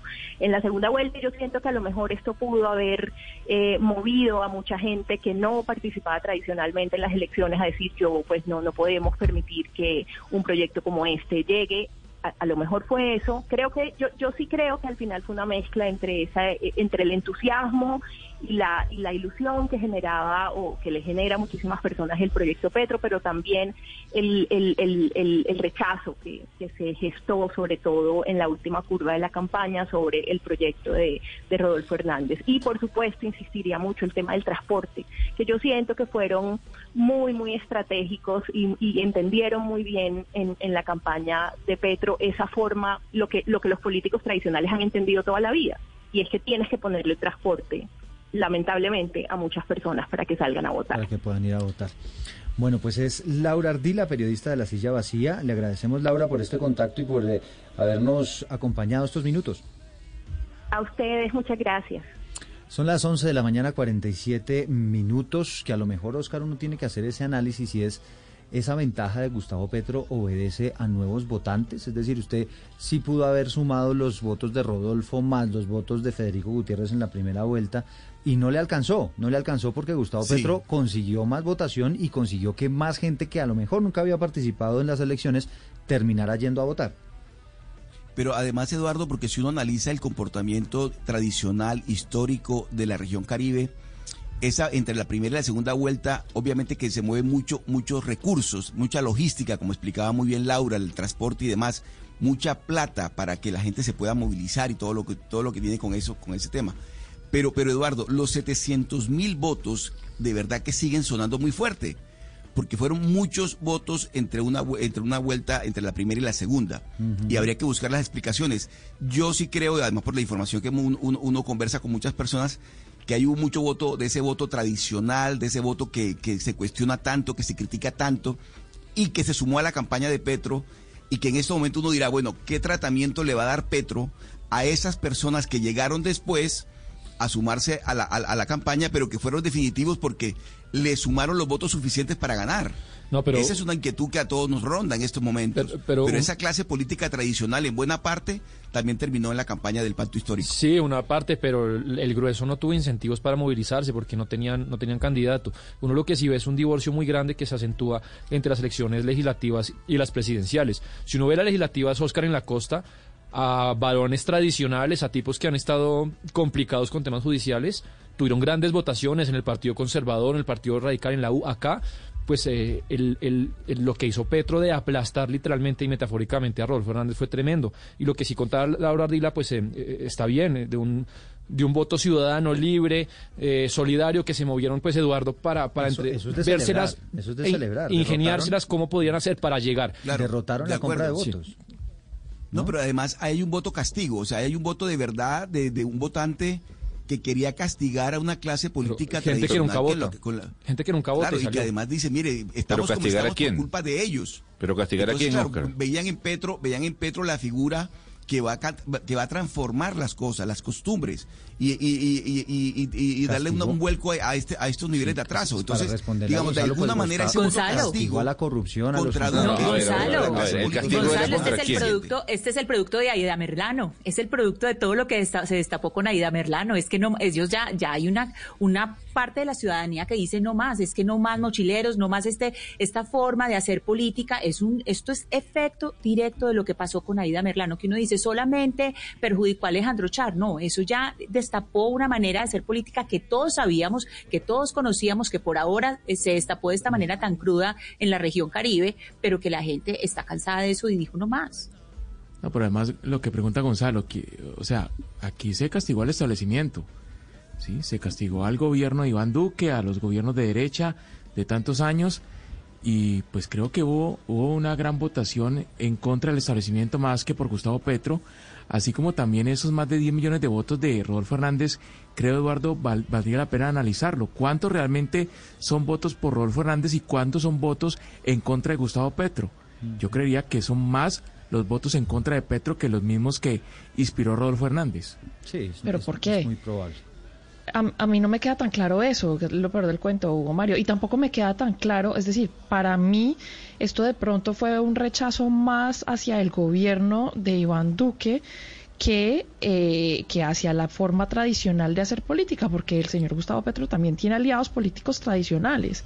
Es, decir, es un panorama eh, electoral muy difícil de analizar y de entender. Lo que sí es cierto es que esa organización de una campaña, sea como sea, es decir, sea eh, viendo a ver cómo se transportan mutuamente los votantes, cómo le da uno la manita al otro que no tiene la moto, que no tiene yo no sé qué, es súper importante. Pero, Mariana, y entonces- ahí fue ahí fue donde pues se organizaron bien. Ahora, ¿qué otros métodos de organización tuvieron y, y qué tan cuestionables sean? No tengo ni idea. Lo único es que la importancia de organizarse en una campaña para sacar a la gente a votar es Claro, importantísima. pero Mariana, lo que usted está diciendo entonces es que el gobierno de Iván Duque le puso bandeja de plata la, la presidencia a Petro. Pues yo creo que es tan, po- tan impopular el gobierno de Iván Duque que sí, que la gente asoció más, o sea, asociaba menos al señor Gustavo Petro con el gobierno de Iván Duque que al señor Rodolfo Hernández, honestamente. No sé por qué si de pronto la, eh, el mismo hecho de utilizar la palabra derecha e izquierda, que mucha gente pues eh, reconocía al señor eh, Rodolfo Hernández con la derecha, al igual que a, Gust- a Iván Duque, y pues a Gustavo Petro con la izquierda, entonces el mismo hecho de eso hace que haya una eh, asociación entre el presidente gente- electo y el presidente que tenemos en este momento. y desesperada por un cambio radical, ¿no? Que es lo que dicen, lo que- Exacto. Lo que, dicen algunos. Son las 11 de la mañana, 52 eh, minutos. Los acompañamos desde Mañanas Blue. Una breve pausa y regresamos.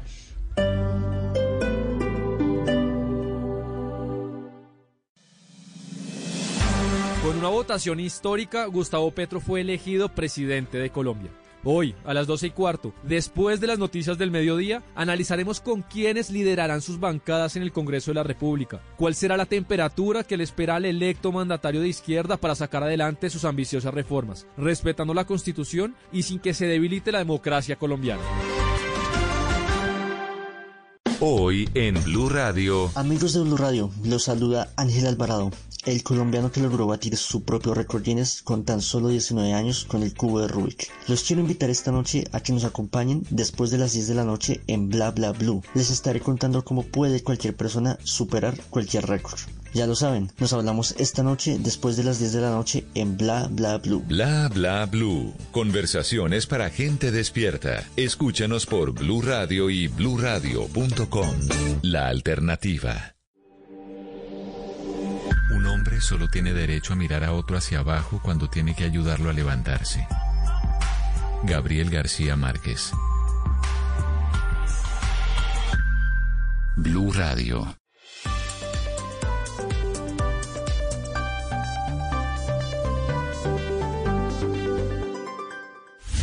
Colombia está al aire.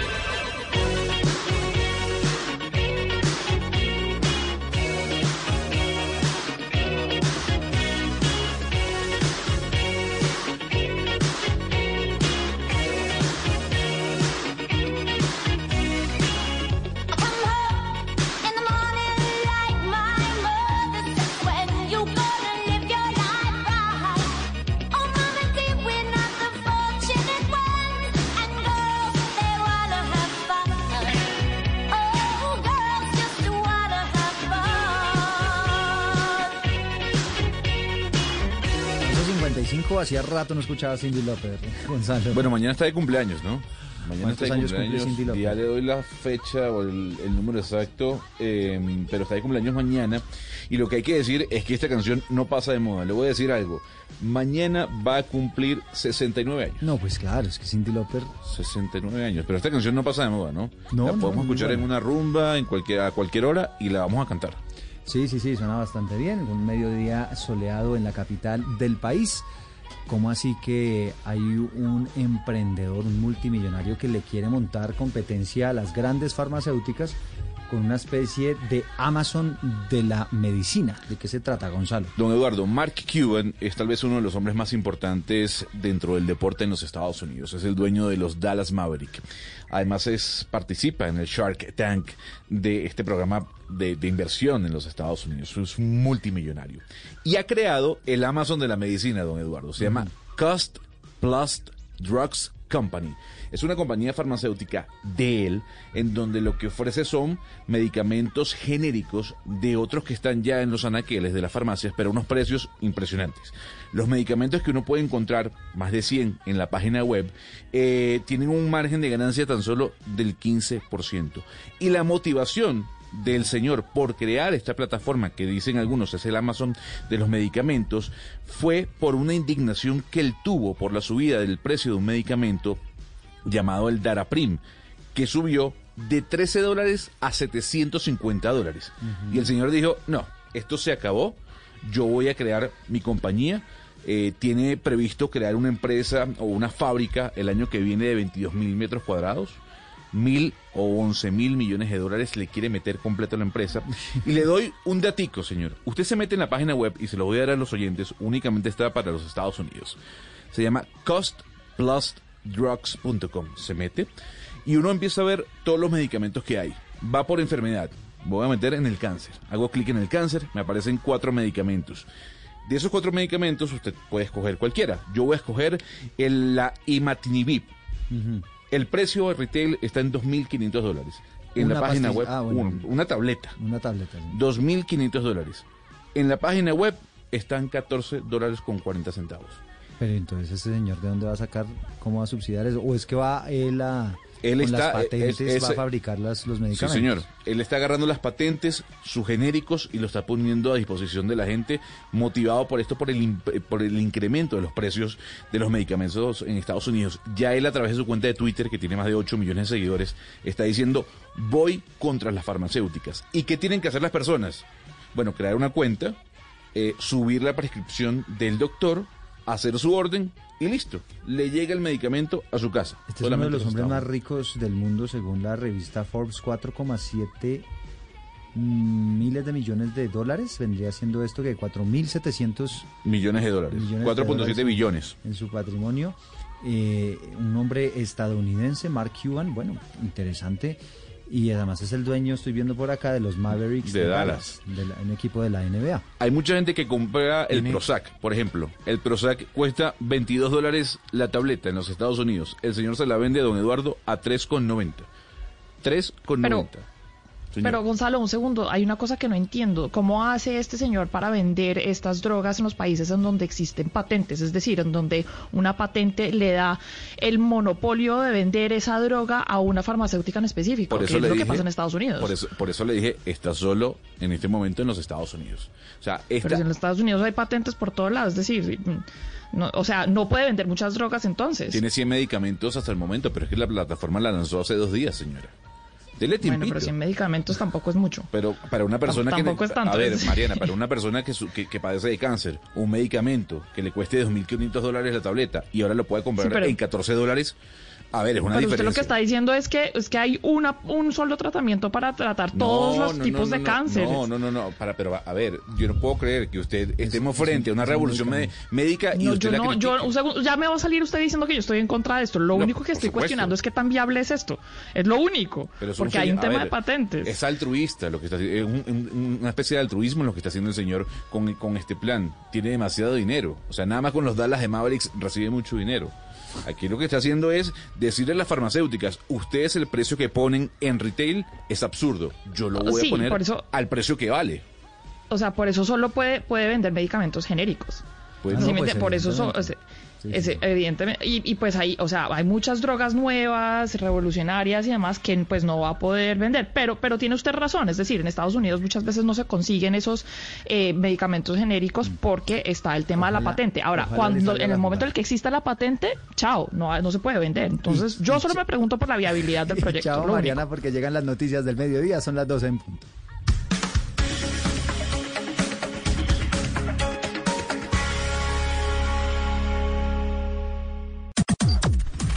Las noticias del mediodía en Mañanas Blue.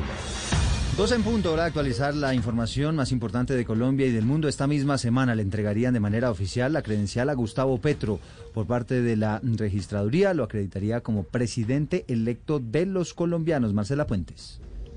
Sí, Eduardo, mire, lo que pasa es que ya está muy cerca de completarse el escrutinio de los resultados de las elecciones presidenciales del pasado domingo que dio como ganador a Gustavo Petro, presidente electo de Colombia.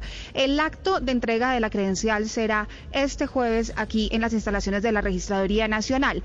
Sobre el tema acaba de hablar el registrador nacional Alexander Vega, quien informó que ya los escrutinios están muy cerca de completarse.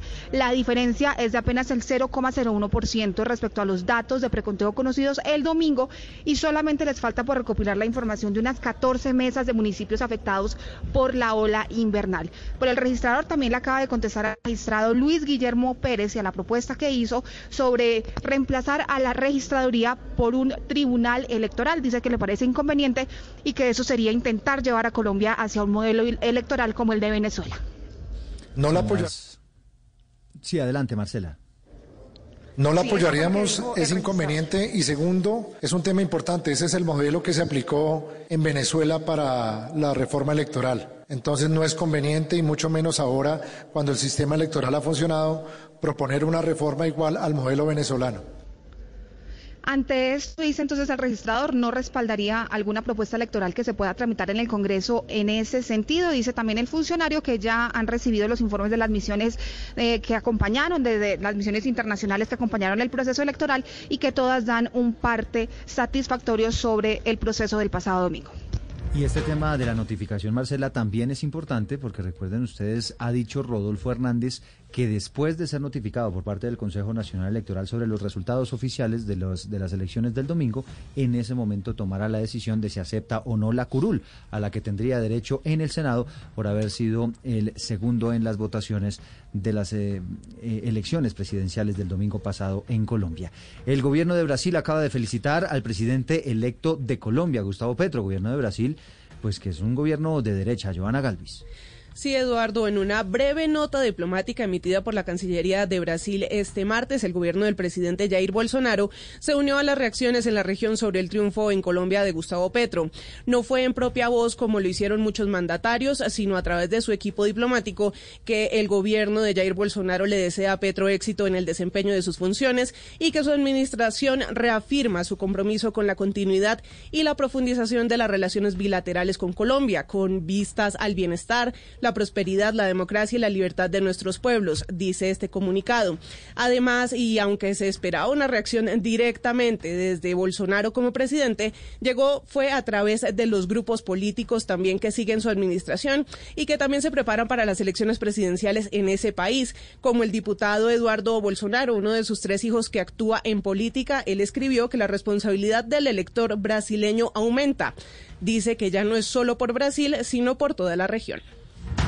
Y a las 12 del día, cuatro minutos, les contamos que acaba de regresar a la alcaldía de Medellín Daniel Quintero. Recordemos, la Procuraduría le levantó la suspensión esta mañana por la investigación por participar en política. Quintero le agradeció a Gustavo Petro por haber hecho ese llamado durante su discurso de posesión, durante su discurso, perdón, después de, la, de los resultados electorales, para que el Ministerio Público lo devolviera al cargo. Duan Vázquez. Con una calle de honor de funcionarios y aplausos fue recibido Daniel Quintero, que regresó como alcalde de Medellín después de 41 días de suspensión por presunta participación en política. Aseguró que se hizo justicia y agradeció al presidente electo Gustavo Petro por pedir su retorno. Además, se ofreció a hacer puente como empresarios preocupados por la situación y la estabilidad económica del país. Saludar y agradecerle a Gustavo Petro, presidente de Colombia. El pidió que volviéramos al cargo. Dos horas después estamos en el cargo nuevamente como siempre debió haber sido. Quintero seguirá vinculado al proceso por la presunta participación en política en la investigación disciplinaria que cursa en la Procuraduría. Son las 12 del día, 5 minutos, y esa aclaración final, Duan, es importante. Recordemos que a pesar de que se levanta la suspensión, porque ya no hay posibilidades de que Daniel Quintero participe en política, la investigación en la Procuraduría seguirá activa intentarán establecer si hubo eh, efectivamente participación de este funcionario en la contienda electoral. Cambiamos de tema. Atención, Rodrigo Londoño acaba de asumir ante la Justicia Especial de Paz su responsabilidad y la de las FARC en crímenes de guerra y de lesa humanidad en la audiencia donde se adelanta eh, en la Justicia Especial de Paz pues todo lo que tiene que ver con el tema del secuestro durante el conflicto armado. Kenneth Torres. Pues así es, Eduardo, en su intervención durante la audiencia de comparación de la extinción secretariado de las FARC ante, las, ante, las, ante la JEP, en el caso 001 que contempla los secuestros que la exguerrilla cometió durante más de 50 años en el país, Rodrigo Londeño conoció que en la vida legal como Timochenko se dirigi, eh, dirigió a las víctimas y reconoció su responsabilidad en los casos de secuestro. Señora magistrada, señores magistrados, integrantes de esta sala, reitero, hemos venido aquí como último secretariado de las aparecidas FAREP y como Rodrigo Londoño Echeverry, en mi calidad de último comandante, a asumir nuestra responsabilidad individual y colectiva frente a uno de los más abominables crímenes cometidos por nuestra organización, fruto de una política que desembocó en crímenes de lesa humanidad y crímenes de guerra, al igual que en hechos y conductas Mire, calificadas. también aceptaron su responsabilidad en estos casos y durante esta audiencia Carlos Antonio Lozada y Pablo Catatumbo. Es de recordar que el tribunal pues ha documentado no solo los secuestros cometidos por la extinta guerrilla de las FARC, sino también homicidios y vejámenes vinculados como la tortura y atentado a la dignidad personal, violación sexual y desplazamiento forzado. Y ante la misma Justicia Especial de Paz se aplazó la audiencia de la senadora electa del Pacto Histórico Piedad Córdoba en el caso del homicidio de Álvaro Gómez Hurtado. La congresista electa dice que está enferma y que bajo estas condiciones pues no puede declarar. Mateo Piñeros. La senadora electa del Pacto Histórico Piedad Córdoba fue citada hoy en la JEP ya que ha dicho que tiene información según la cual el homicidio del líder conservador Álvaro Gómez Hurtado había sido responsabilidad de la extinta guerrilla de las FARC. Sin embargo, fuentes en esta jurisdicción confirmaron a Blue Radio que Córdoba hoy llegó en silla de ruedas, temblando, pálida y asegurando que bajo estas condiciones no podía declarar. Por esto el magistrado Farid Benavides decidió aplazar la diligencia y dejó como fechas tentativas los días 18 y 19 de julio para su realización. Recordemos que en este momento la JEP está recogiendo los testimonios de los exguerrilleros y otras personas que dicen tener información sobre la responsabilidad de las FARC en el crimen de Gómez Hurtado. Una vez se surtan los trámites correspondientes, se determinará si la JEP asume o no competencia en el caso. De no hacerlo, el proceso tendría que continuar en la justicia ordinaria. Son las 12 del día, 8 minutos. El Partido Comunes de las ex-FARC va a mantener su nombre, su logo y los colores distintivos después de una reciente decisión del Consejo de Estado. Naidú Vaquero. Se trató de una disputa interna en el Partido Comunes que buscaba tumbar las resoluciones que el Consejo Nacional Electoral expidió sobre el registro de las nuevas directivas de este partido, luego de que los senadores Israel Alberto Zúñiga, Victoria Sandino, Milton de Jesús Toncel, entre otros, instauraran una demanda contra el Consejo Nacional Electoral, porque no estaban de acuerdo con los cambios del logo, el nombre, símbolos y las demás características de las que antes se denominaba Fuerza Alternativa Revolucionaria del Común. La Victoria Sandino en varias ocasiones ha manifestado que no se siente representada con estos cambios. Sin embargo, el Consejo de Estado resolvió que no anulará las resoluciones del CNE que registraban el nombre del Partido Comunes. En primer lugar, explicó que la revocatoria no es el medio idóneo para cuestionar estas decisiones de los partidos políticos. Y el Consejo de Estado también señaló que se descartaron las irregularidades que los demandantes estaban alegando. Son las 12, 9 minutos de la mañana. Con el aumento de las enfermedades respiratorias en Colombia, otra vez tuvo que salir el INVIMA a emitir una alerta porque hay mucha gente que se está automedicando y sobre todo utilizando algunos eh, fármacos que podrían afectar la inmunidad de los pacientes. Juan David Ríos. Ha sido el mismo gobierno nacional quien ha informado sobre un aumento de enfermedades respiratorias y también un quinto pico de contagios de COVID-19. Y en las últimas semanas ha aumentado incluso también la venta de cualquier tipo de medicamento bajo prescripción médica que las personas están automedicando, lo que incrementa el riesgo de generar inmunidad y así lograr que este tipo de medicamentos pues no terminen funcionando en el cuerpo humano cuando de verdad lo necesita. Ya el director del EMIMA, Julio César Aldana, hace un llamado a todas las personas de consultar a un médico si requiere algún tipo de asistencia frente a las enfermedades. Sin embargo, hay consejos para el uso responsable de antigripales que son de venta libre. Usar solo el dosificador que viene con el medicamento si este lo incluye. Si toma más de uno, hay que asegurarse de que no contengan un mismo ingrediente para evitar sobrepasar la cantidad de medicamento que uno pueda ingerir. Pero lo mejor es consultar a un médico si los síntomas persisten o empeoran. Los antibióticos deben utilizarse únicamente bajo prescripción médica. Es el llamado que hace el INVIMA en este pico de infecciones respiratorias. Y atentos porque esta es la última semana para que los bogotanos puedan pagar sus eh, el impuesto predial con el descuento del 10%. Ya dice la alcaldía que está a punto de llegar a los 6 billones de pesos en recaudo. Felipe García. Dice el secretario de Hacienda Juan Mauricio Ramírez que se van a duplicar los funcionarios en el centro administrativo distrital y los supercade de toda la ciudad para atender a los ciudadanos que necesiten pagar el impuesto de renta y de vehículos con el descuento del 10%, esto teniendo en cuenta que en los últimos días se han registrado filas interminables para cumplir con esta obligación. Hasta la fecha el distrito ha recogido 5,4 billones de pesos en impuestos, que es la mitad de lo que esperan recibir en todo el año y 17% más de lo que llevaban a esta fecha el año pasado. Actualmente ya llevamos recaudados más de 2 billones de los 4 billones que pensamos recaudar del predial, decir, llama el 52% exactamente.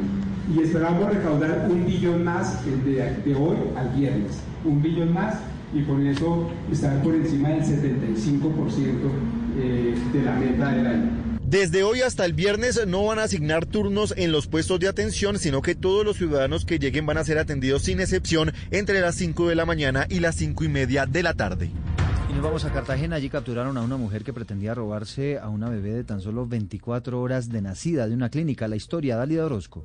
La Policía Metropolitana de Cartagena capturó en las últimas horas a una mujer que habría intentado robarse a una pequeña bebé recién nacida de una clínica de maternidad de la ciudad, según las autoridades. La mujer ingresó a la clínica señalando que tenía una cita médica y luego de ganarse la confianza de la madre, intentó llevarse a la bebé al interior de un bolso de manos. La actitud sospechosa de esta mujer alertó al personal de vigilancia que al revisar el bolso hizo el sorprendente hallazgo. General Nicolás Zapata, comandante de la policía de Cartagena. Bajo esa confianza, pues que después de que un, de un descuido, es decir, cuando la, menor se encuentra durmiendo, aprovecha y saca la, el bebé, lo introduce en el bolso. Acá preocupa bastante es el hecho de que al bebé se le envuelve en unos, unos eh, cobijas, en unas, en unas pañales y se coloca inclusive en riesgo la vida de la, de la menor. La bebé de tan solo 24 horas de nacida se encuentra fuera de peligro y junto a su madre.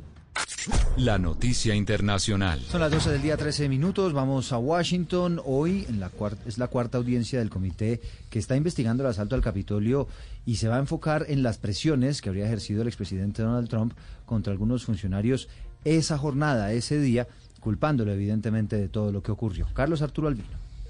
Hola, ¿qué tal? Buenas tardes. El comité sigue adelante con sus audiencias. Hasta ahora, todo apunta al expresidente Donald Trump de haber orquestado un plan para desconocer los resultados de las elecciones donde resultó ganador Joe Biden. Esta sesión se centrará en los esfuerzos del presidente Trump para presionar a los funcionarios y así permanecer en el cargo por segundo mandato. Se conoce que pueden comparecer hoy ante el panel dos funcionarios electorales republicanos de Georgia, el secretario de Estado Brad Raffensperger, republicano, y Gabriel Sterling, director de operaciones de la oficina del secretario de Estado. Se espera que durante la audiencia de este martes se escucha el testimonio de los funcionarios de la Casa Blanca de Trump. La audiencia comenzará a la una de la tarde, hora este de los Estados Unidos. Las pasadas audiencias se han centrado en la violencia que tuvo lugar en el Capitolio el 6 de enero y cómo fue presionado el expresidente Mike Pence para que declarara no válida las elecciones. La noticia deportiva. La noticia deportiva llega desde Alemania porque un campeón del mundo será nuevo compañero de Rafael Santos Borré en el Eintracht de Frankfurt de la Bundesliga. Se trata de Mario Götze, quien no solo fue campeón, sino que hizo el gol del título de la selección de Alemania en Brasil 2014. El club alemán pagó cerca de 3 millones de euros al PSV de Eindhoven de los Países Bajos por la contratación del atacante de 30 años que jugó allí 77 partidos y marcó 17 goles. Será su tercera experiencia en la liga alemana luego de su paso por el Dortmund donde jugó 8 temporadas divididas en dos etapas y por Bayern de Múnich donde estuvo tres temporadas, firmó hasta 2025 con el Frankfurt donde será el compañero de ataque del comandante Borré. Las principales tendencias en redes sociales.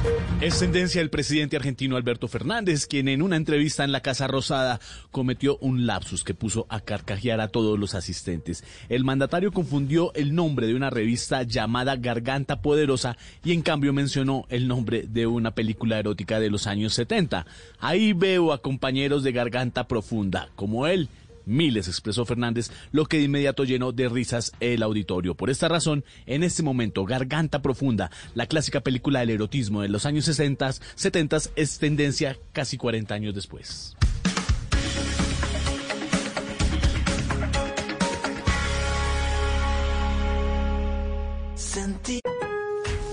Visita Lowe's, participe en el Pro Brand Challenge y conoce la nueva batería Flex de litio apilado con más potencia, duración y carga más rápida, compatible con la línea Flex de 24 voltios. Por tiempo limitado, compra más y obtén hasta 150 dólares de descuento. Encuentra la línea de herramientas Flex exclusivamente en Lowe's, en tiendas o en línea. Válido del 519 al 76, ahorro según la cantidad de compra. Flex de 24 voltios exclusiva en Lowe's entre tiendas nacionales para el hogar, solo en Estados Unidos. Y la dicha que encontraste en tu camino y vi cómo creció el amor que en ti sembré.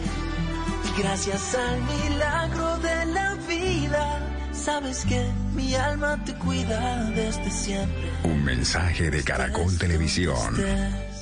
Y ahora, en Mañanas Blue, una noticia desde las regiones 4.0. Continuamos en este especial de regiones 4.0 desde las islas de Providencia y Santa Catalina, donde hoy hablaremos con Nicolás Ordóñez, director ejecutivo de la Corporación Antioquia Presente, para conocer cómo la reconstrucción de este lugar también se hace desde lo social y cómo el emprendimiento ha sido una fuerza vital para redescubrir el territorio. Nosotros tenemos un lema que es lo más bonito y es comprender para transformar. Para nosotros cualquier proceso de reconstrucción sin el componente social no es posible. Por eso lo primero que hacemos llegar al territorio, empezar un diálogo profundo, establecer un diagnóstico, entender quiénes son, de qué viven, cómo viven, qué hacen y a partir de eso, con la misma comunidad construimos un plan de trabajo. Le voy a dar cinco grandes cifras. Atención humanitaria a todas las comunidades del archipiélago. Segundo, atención psicosocial también a todas las familias que lo requirieron. Tercero, 53 posadas nativas dotadas para poder operar de nuevo y poder recibir turistas. Cuarto, 77 proyectos productivos operativos y con toda su dotación para poder atender a los turistas. Y quinto, estamos en la construcción de un centro comunitario. El emprendimiento es fundamental y yo creo que en Providencia casi todas las familias son emprendedoras. Esto es una comunidad de emprendedores. ¿Qué creo que hay que hacer? Hay que ver otras experiencias que hay en el mundo, que hay también en Colombia. Tenemos nosotros también que formar a los emprendedores de Providencia para que puedan desarrollar esas actividades que yo creo que es el futuro de Providencia.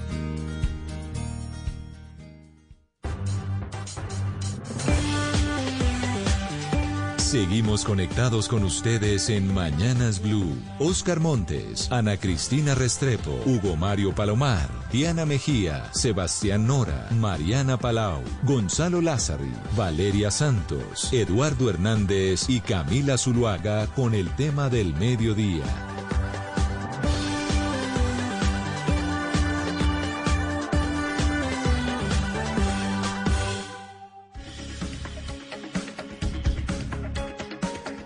Son las 12 del día, 18 minutos. Para nosotros un gusto acompañarlos en este nuestro espacio central en Mañanas Blue para conversar un poco del futuro, de lo que se viene en el Congreso después de que Gustavo Petro hubiese sido elegido. Lo que hemos planteado es que en este momento todavía Gustavo Petro no tiene las mayorías en el Congreso y por eso es que se están adelantando todo tipo de reuniones políticas de los congresistas electos del pacto histórico, intentando analizar estrategias, intentando evaluar cuáles son los votos que podrían arrastrarse hacia el pacto histórico o los partidos políticos que eventualmente podrían eh, declararse gobiernistas con el propósito de, que Gustavo Petro pueda tener una mayor gobernabilidad. Gobernabilidad básicamente hace referencia a que las propuestas que él presente ante el legislativo, las reformas, todos los cambios que él plantea, recuerden que este es un gobierno pues que estaba proponiendo muchísimos cambios, pues que todo eso sea aprobado por el Congreso. Esa es la razón por la cual es tan importante conversar a esta hora con diferentes líderes políticos para saber cuál va a ser el rol, cuál va a ser el papel que van a jugar las diferentes los diferentes diferentes poderes políticos en el legislativo. Nos acompaña a esta hora David Luna. Él fue cabeza de lista y es senador electo de Cambio Radical. Doctor Luna, bienvenido. Muchísimas gracias por aceptar este contacto. Muy buenas tardes para ustedes. Muchas gracias por esta invitación. Y si le parece, arrancamos con usted, doctor Luna. ¿Usted cómo analiza esas fuerzas políticas como quedaron definidas en el Congreso? Todavía el pacto histórico, decíamos, no tiene las mayorías cómo se podría comportar el Congreso eh, de cara a lo que se viene, a las reformas que planteará Gustavo Petro y evidentemente en esa labor fundamental de ejercer equilibrio frente a posibles abusos de poder. Bueno, lo primero es eh, aceptar, respetar y acatar los resultados electorales. Creo que eso es la democracia. Lo segundo es felicitar al presidente electo, el doctor Gustavo Petro, pedirle que ojalá una al país, que represente no solamente a quienes votaron por él, sino a quienes no votamos por él. Y lo tercero es señalar que evidentemente los partidos tienen que tomar determinaciones y decisiones internas de acuerdo al estatuto de la oposición. Pueden declararse como gobierno, como independientes o en, o en oposición. Yo particularmente dentro de la bancada, que seguramente será citada para discutir estos temas, plantearé que Cambio Radical debería ser oposición constructiva, oposición firme a los proyectos que considere no son óptimos para el país y acompañar las iniciativas que se sientan pueden generar buena tónica para el país. Obviamente, en el entendido que este partido defiende pues una serie de principios y valores que seguramente serán discutidos eh, dentro de las discusiones que en estos momentos se comienzan a dar tal y como usted lo dice. Sí, ya el Centro Democrático anticipó que será partido de oposición. Usted nos dice próximamente se va a reunir Cambio Radical para saber si adoptan esa misma postura. ¿Cuándo va a ser esa reunión, doctor Luna? No ha sido convocada todavía la bancada, pero es una decisión que evidentemente eh, se toma dentro de la misma y es una decisión que se tomará con fundamento en varias cosas. Cambio Radical ha sido un partido que ha dicho antes y después de las elecciones congresionales que defiende la institucionalidad, que le apuesta a que el aparato productivo continúe generando empleo, que cree en la independencia del Banco de la República. Y esos son temas en los cuales pues el hoy presidente electo tuvo importantes anuncios dentro de su discurso que obligarán al partido a asumir determinaciones. Yo particularmente insisto, Creo que cuando uno pierde las elecciones, tiene la obligación de aceptar esos eh, resultados y dos, tiene la obligación de hacer control político. Yo lo dije durante mi campaña eh, al Congreso. Este será tal vez el Congreso más importante en los últimos 50 años porque se puede convertir en un freno de mano tanto a abusos como por supuesto a ideas que legítimamente puede encarnar el nuevo gobierno, pero que también legítimamente el Congreso, dentro de la tesis de la tridivisión de poderes, pues puede ejercer control. En este momento, más o menos, doctor Luna, lo que hay es más o menos mal contado un 60-40 eh, en contra de Gustavo Petro. Es decir, si a juzgar por los partidos eh, tradicionales, los partidos que, que, se declararon en contra de Gustavo Petro, más o menos eso sería la, esa sería la proporción. ¿Usted cree que Gustavo Petro va a lograr mayorías en este ejercicio que están haciendo en estas últimas horas, intentando cautivar por allí algunos partidos políticos y demás? Seguramente, seguramente el poder del Ejecutivo es eh, bastante alto. Ellos tienen una bancada sólida que eligieron durante su campaña al Congreso. Hay otros partidos que lo apoyaron durante su campaña presidencial. Y en ese sentido, pues puede haber eh, movimientos de un lado para otro. A mí lo que me parece hoy importante es señalar que el Congreso tiene que cumplir su labor de control y de equilibrio dentro de, los poderes. Y en ese sentido, pues eh, este y otros partidos darán esas discusiones internas. Va a ser un tema interesante por otra cosa eh, que vale la pena analizar y que es del resorte interno del Congreso, que son la selección, la elección de las mesas directivas, la elección de las comisiones, Recuerde usted que estas últimas se eligen por votos y hay comisiones con la propuesta gubernamental que van a adquirir una importancia muy grande. La comisión primera, por ejemplo, donde se tramitan las reformas institucionales, la comisión quinta, donde se hablan de los temas mineroenergéticos, la comisión séptima, donde se hablan de los temas de salud y pensión, Obvio, la tercera, que tiene mucho que ver con los temas económicos y presupuestales de la mano de la cuarta, y la segunda, que es la que habla de la política exterior. O sea que la conformación también de esas comisiones va a generar, eh, obviamente, interesantes debates dentro de la dinámica que se desarrolla a partir del día de ayer, perdón, del día domingo en el Congreso de la República. Bueno, en aras de hacer este mismo análisis, invitamos también a esta conversación a Iván, a Iván Name, él es senador electo de la coalición Centro Esperanza. El senador Name, bienvenido. Buenas tardes, ¿cómo están ustedes? Bien, aquí intentando eh, pues analizar cómo va a ser el comportamiento del Congreso de la República con Gustavo Petro elegido presidente. ¿Ustedes ya tienen definido cuándo se van a reunir o si la coalición Centro Esperanza se declarará en oposición o si será un partido de gobierno o si serán neutrales? Bueno, buenas tardes. eh, no nos hemos reunido todavía, Partido Alianza Verde y la coalición Centro Esperanza. Lo haremos pronto y asumiremos una decisión de bancada con el partido. Tenemos que, por supuesto, analizar para asumir la decisión que más corresponda y convenga a Colombia. En su caso particular, doctor Rame, ¿usted ya tiene, eh, opta por alguna posición?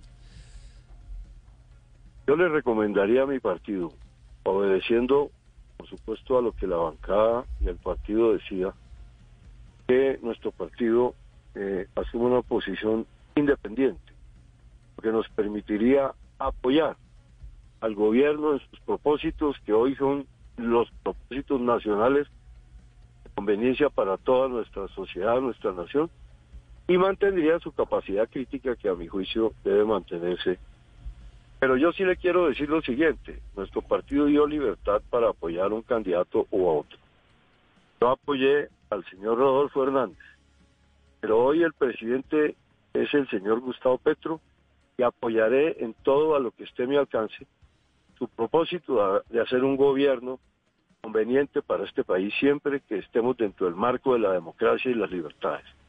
Es decir, eh, hoy tenemos el propósito de ayudar a que le vaya bien a Petro, no de que le vaya mal. Y, precisamente quienes representamos otras opciones distintas a la de él, que apoyamos otros nombres, debemos sintonizarnos ya en la unidad patriótica, de ver cómo buscamos entre todos lo que convenga al país. En ese propósito yo tengo resuelta decisión de apoyar al presidente Petro en sus propósitos guardando la independencia y la capacidad crítica que es la que le recomendaría a mi partido. Sí, eh, doctor Name, estábamos preguntándole al doctor Lavin Luna cómo se imagina el comportamiento del Congreso. Usted sabe que por estos, por estas horas el, el pacto histórico ha estado reunido intentando mirar cómo captan los intereses de algunos partidos pues para obtener una coalición sólida de gobierno. ¿Usted cómo se imagina que va a ser ese comportamiento del Congreso de la República cuando sabemos Gustavo Petro no tiene las mayorías todavía en el legislativo? A mí me parece primero importante reconocer un triunfo nítido y un triunfo conveniente, eh, conocer, de reconocer como legítimo. Eso el Parlamento ha tenido como una especie de protocolo siempre reconocerle al partido del presidente, digamos, el apoyo para que dirija la corporación. Soy partidario de que el presidente de la corporación provenga al pacto histórico.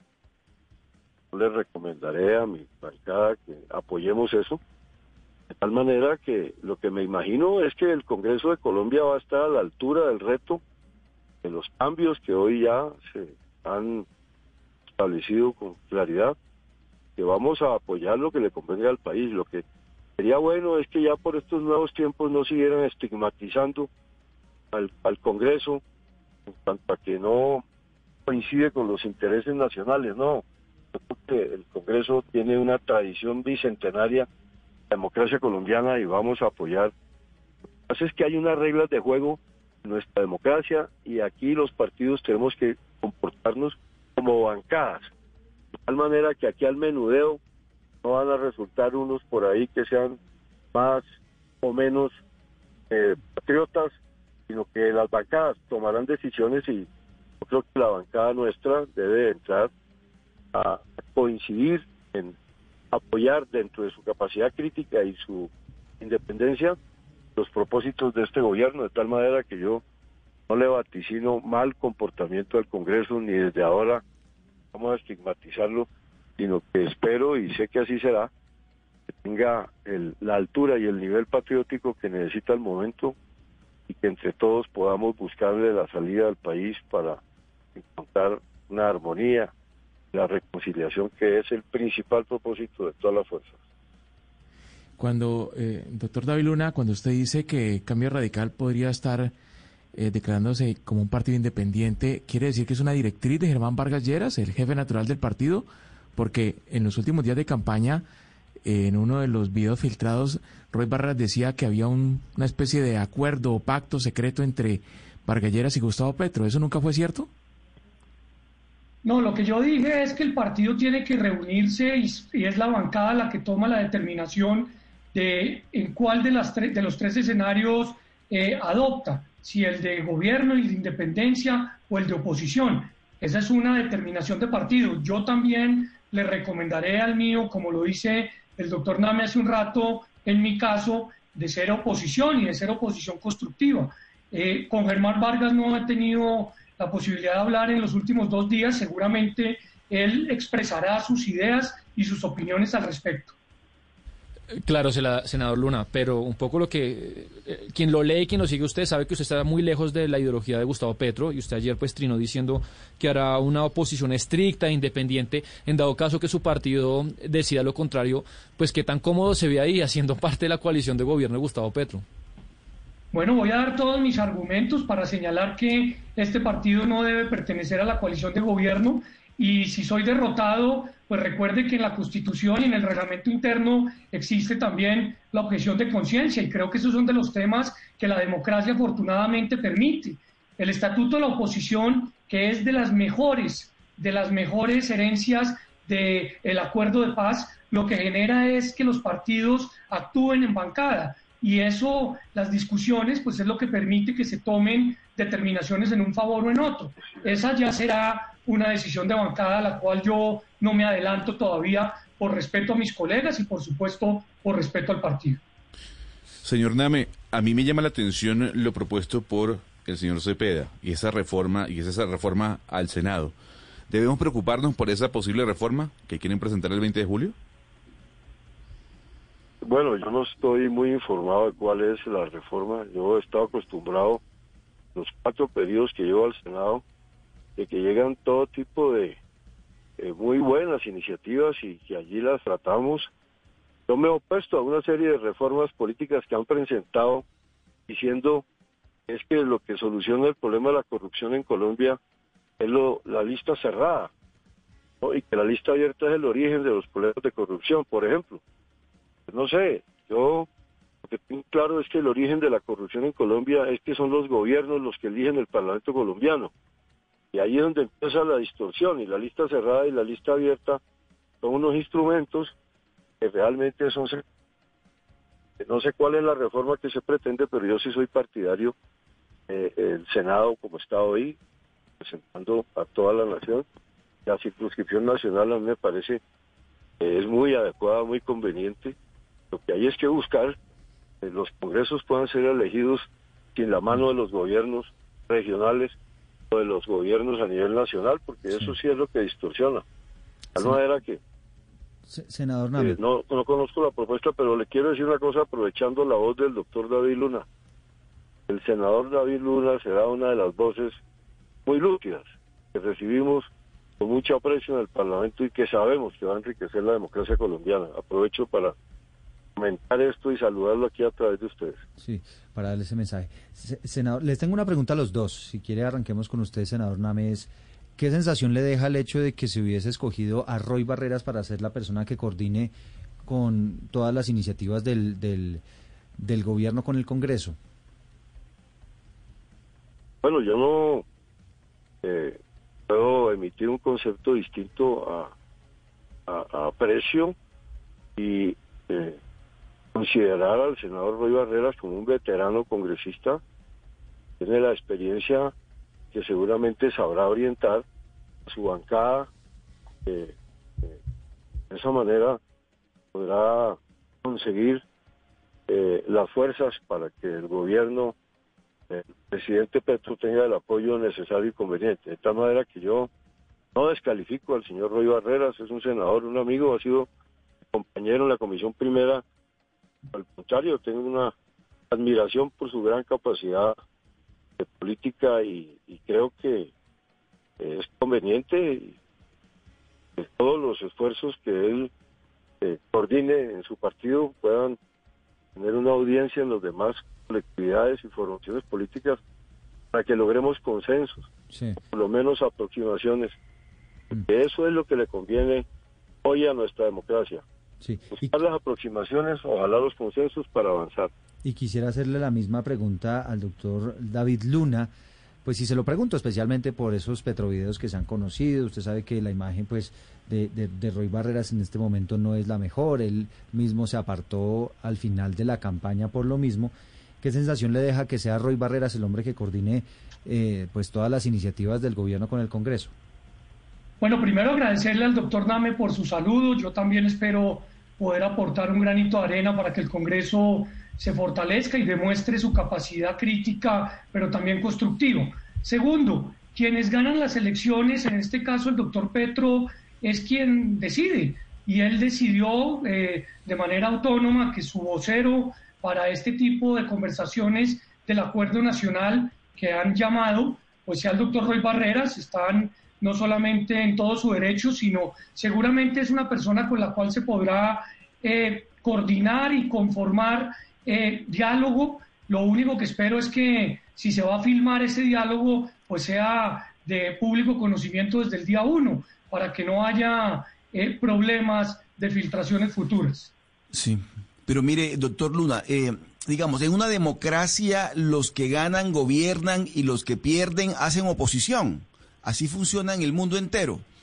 Pero en Colombia, yo creo que por herencia del, Frente Nacional hay una colaboración constante entre unos y otros.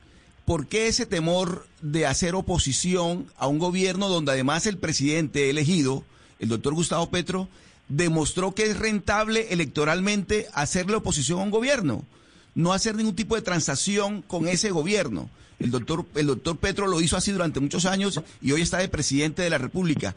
¿Por qué en Colombia, doctor Luna, usted que, va, llega al Congreso, al Senado en esta oportunidad, por qué se le tiene temor a hacer oposición? ¿Por qué entonces se le oposición constructiva como en la época de Misael Pastrana o, o cualquier tipo de oposición edulcorada?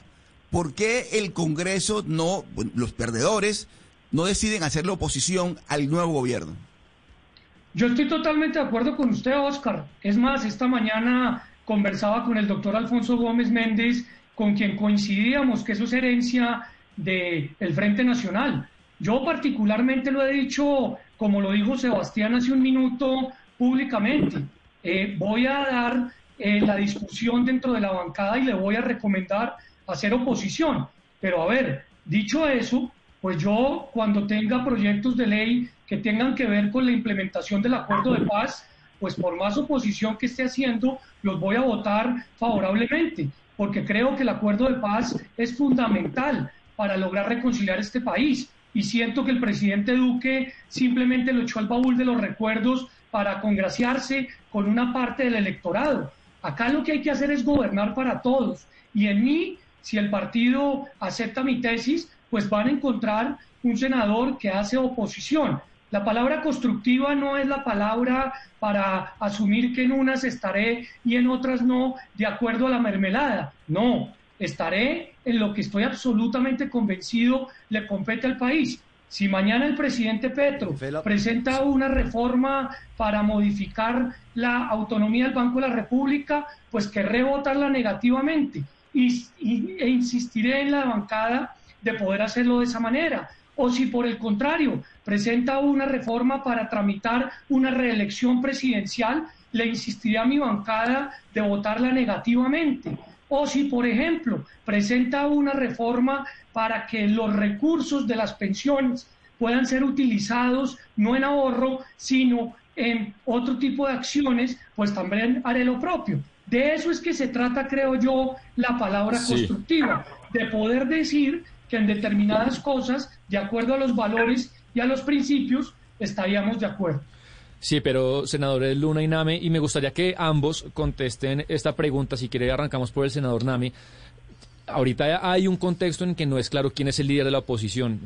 No, es certero que, que, Hernández acepte eso, ni tampoco tiene la fuerza política pues para ser el jefe de la oposición. En la opinión de ustedes, ¿Hay ahorita un jefe natural de la oposición o deberían ustedes eh, sentarse a concertarlo, a decidirlo? ¿Cómo debería ser el, mecanismo para que eh, tenga Gustavo Petro un, jefe de oposición? Bueno, eh, yo no considero constructiva una oposición sistemática. Un gobierno que como este arranca, o a cualquier gobierno, siempre me he opuesto al sistema de la oposición como una especie de rótulo eh, para la conducta de los partidos en este caso, o en el caso de otros gobiernos. Entonces yo soy partidario que en el caso de mi partido tenga una posición independiente, pero entre unas coincidencias naturales que se han tenido anteriormente con estas corrientes de la del actual gobierno, para que podamos entre todos construir consensos, aproximaciones y armonía. Y el sistema de la oposición sistemática lo que le muestra al país es una indisposición desde la arrancada, o sea, no dar la oportunidad siquiera a los gobiernos de que presenten sus, sus lineamientos. De tal manera que hoy no se trata de buscar quién va a ser el líder de la oposición, sino que se trata de buscar más bien cuál va a ser la línea de la armonía, de la comprensión y de la que todos los partidos concurramos ser contribuyentes al entendimiento. de tal manera, yo no reconozco ni veo que pueda eh, liderar una oposición y no soy partidario de ese tipo de oposición. Lo considera innecesario, doctor Lame, básicamente. Sí, e, e, e, inconveniente para la democracia. Es que una vez que ha terminado el certamen electoral, la contienda, no pensar en el sistema de organizarnos todos alrededor de unos propósitos nacionales superiores. Sistema de oposición sistemática es, uno, es, un, es, un, es un sistema que algunos teóricos o algunos consideran convenientes para sus réditos políticos, para el ejercicio de sus liderazgos. Con las democracias de hoy, para que no desaparezcan las democracias de Occidente, tienen hoy una gran enfermedad que se llaman las partidocracias. Los partidos políticos son los que se han encargado de demolerlas. Por eso la gente está tan distante de los partidos. Ahí demostrar grandeza, yo creo que esa es mostrando disposición de entendimiento más que una oposición sistemática de arrancada. Bueno, senador Rami, ¿usted no ve necesario que, que digamos que un jefe natural de la oposición, y usted, senador Luna, sí lo ve necesario o esa figura también le parece prescindible ahorita? Yo, yo creo que hoy no lo hay, para responder su pregunta inicial.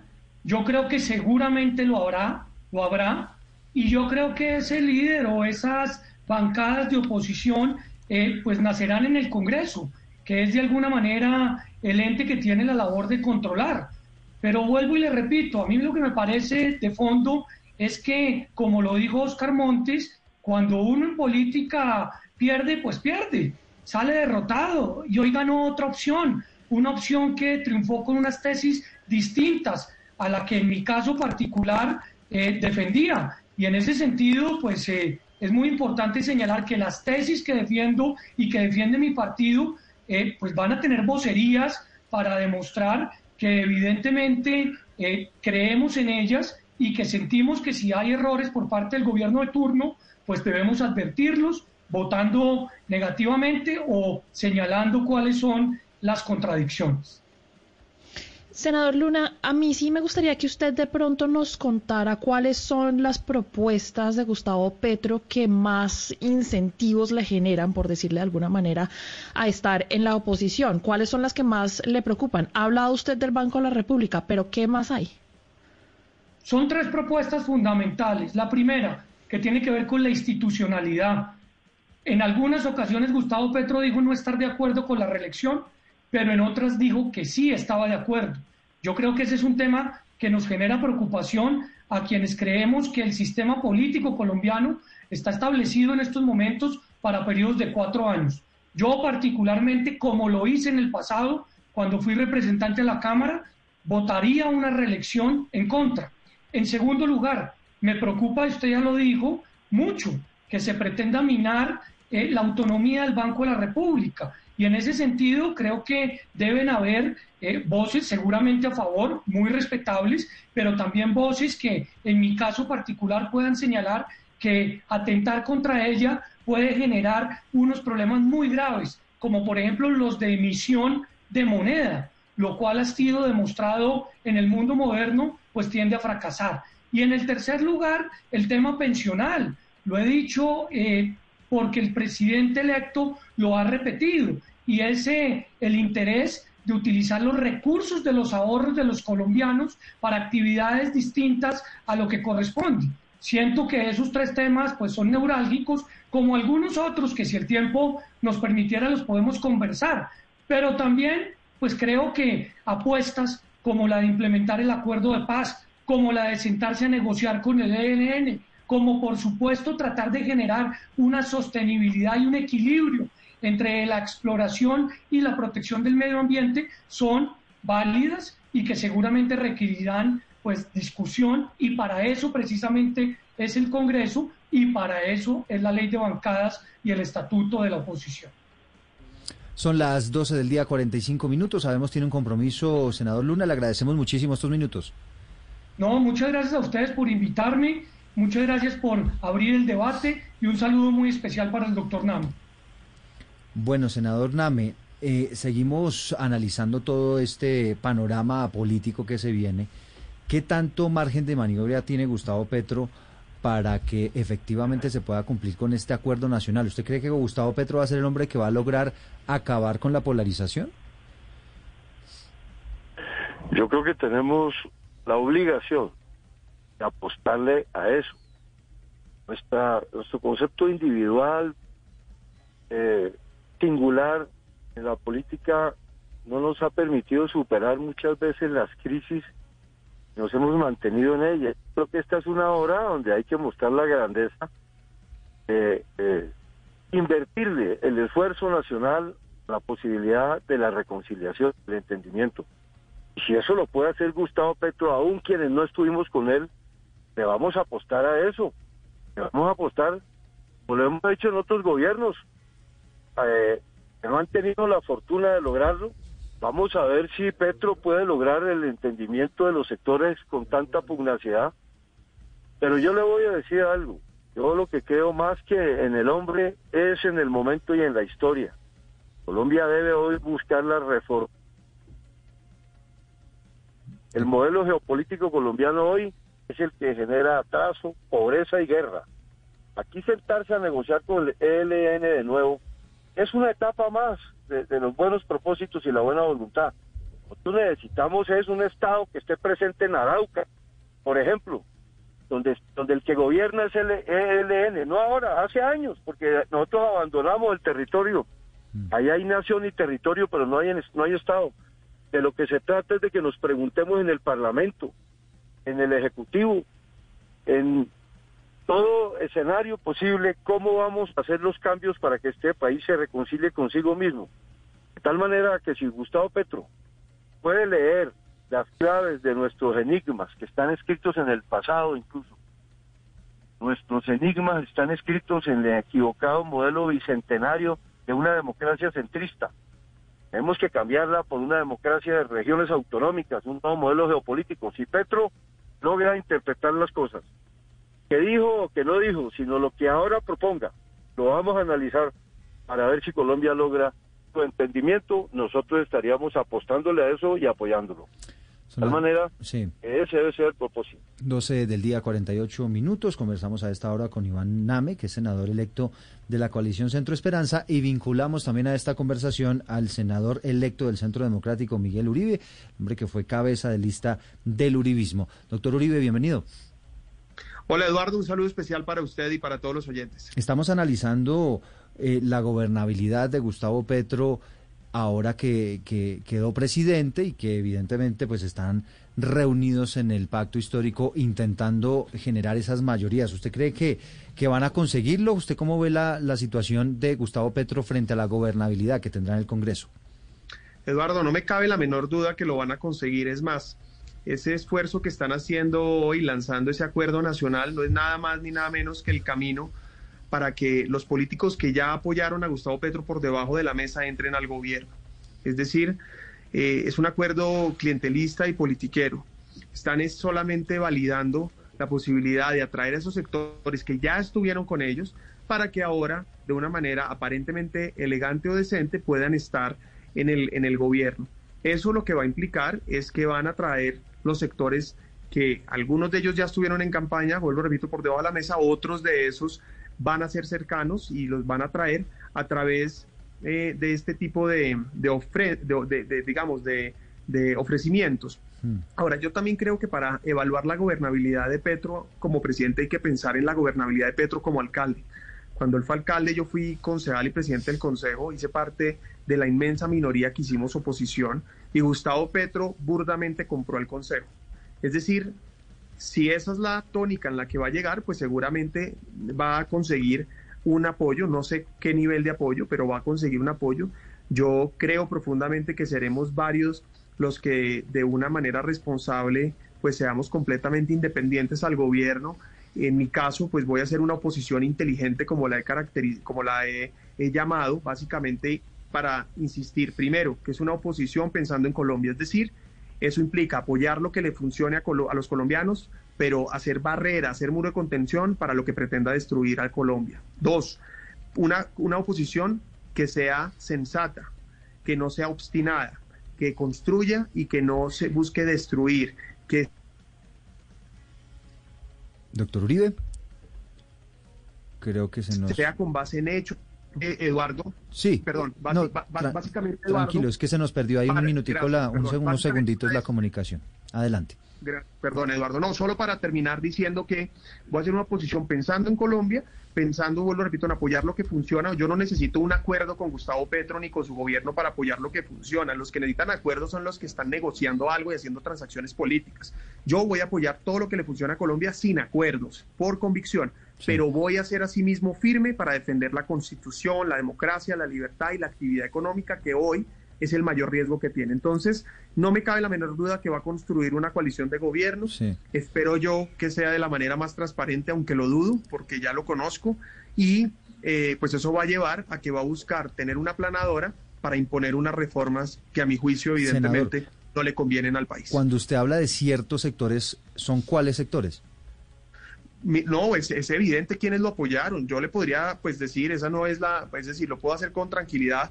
Primero, tenemos a, un sector mayoritario de la Alianza Verde que va a estar con Gustavo Petro, evidentemente las FARC está con él, las antiguas FARC, y vamos a encontrar ahí que hay políticos de muchos otros partidos, del Partido Liberal que estuvieron con él, del Partido Cambio Radical que estuvieron con él, del Partido de la U que estuvieron con él, pero además lo que vemos es que hubo una, un, equipo político liderado por Alfonso Prado, que, Alfonso Prada, que representa pues un sector eh, político que estuvo apoyándolo. Seguramente todos ellos van a ser los que van a liderar ese supuesto acuerdo, que finalmente es, vuelvo repito, la entrada decente o elegante, aparente, vuelvo repito, es aparente, para poder estar en el gobierno.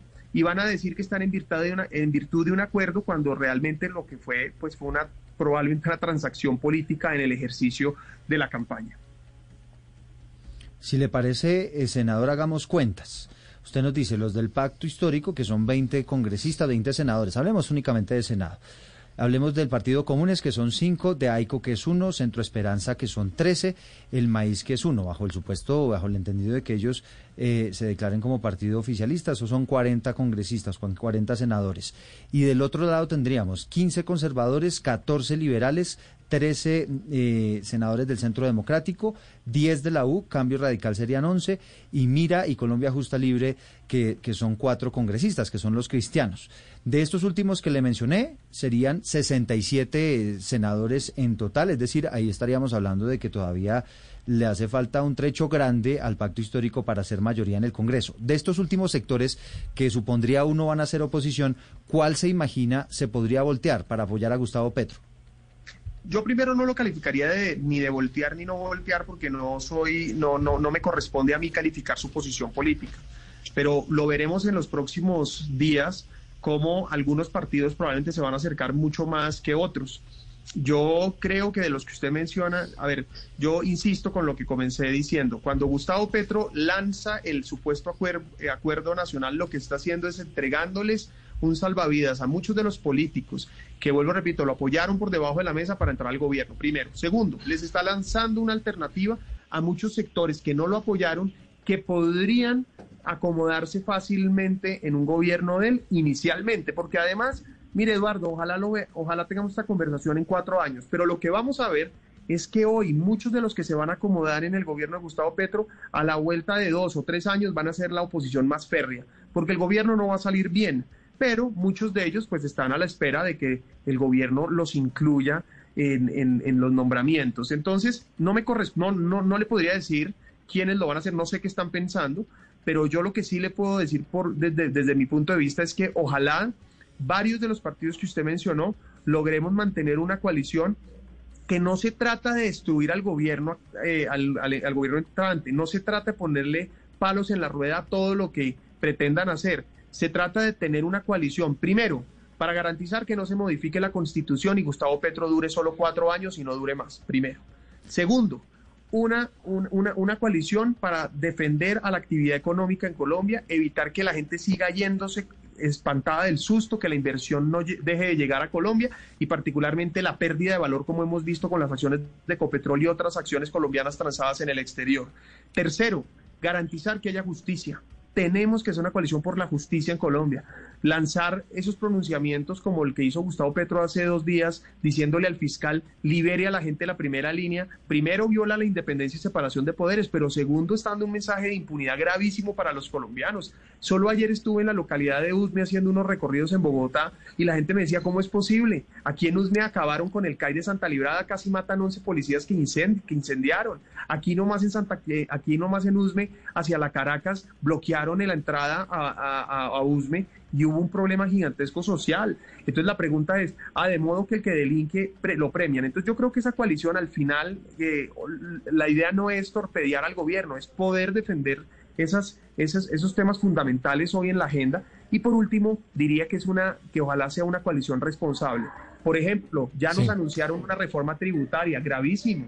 ¿Cuáles son los esfuerzos en austeridad y lucha anticorrupción? Eso es lo que deberían estar anunciando hoy precisamente los 10 millones de personas que no votamos por Gustavo Petro, casi el 50% de los colombianos estamos esperando reformas. Claro que mm. queremos cambios, pero queremos cambios para mejorar.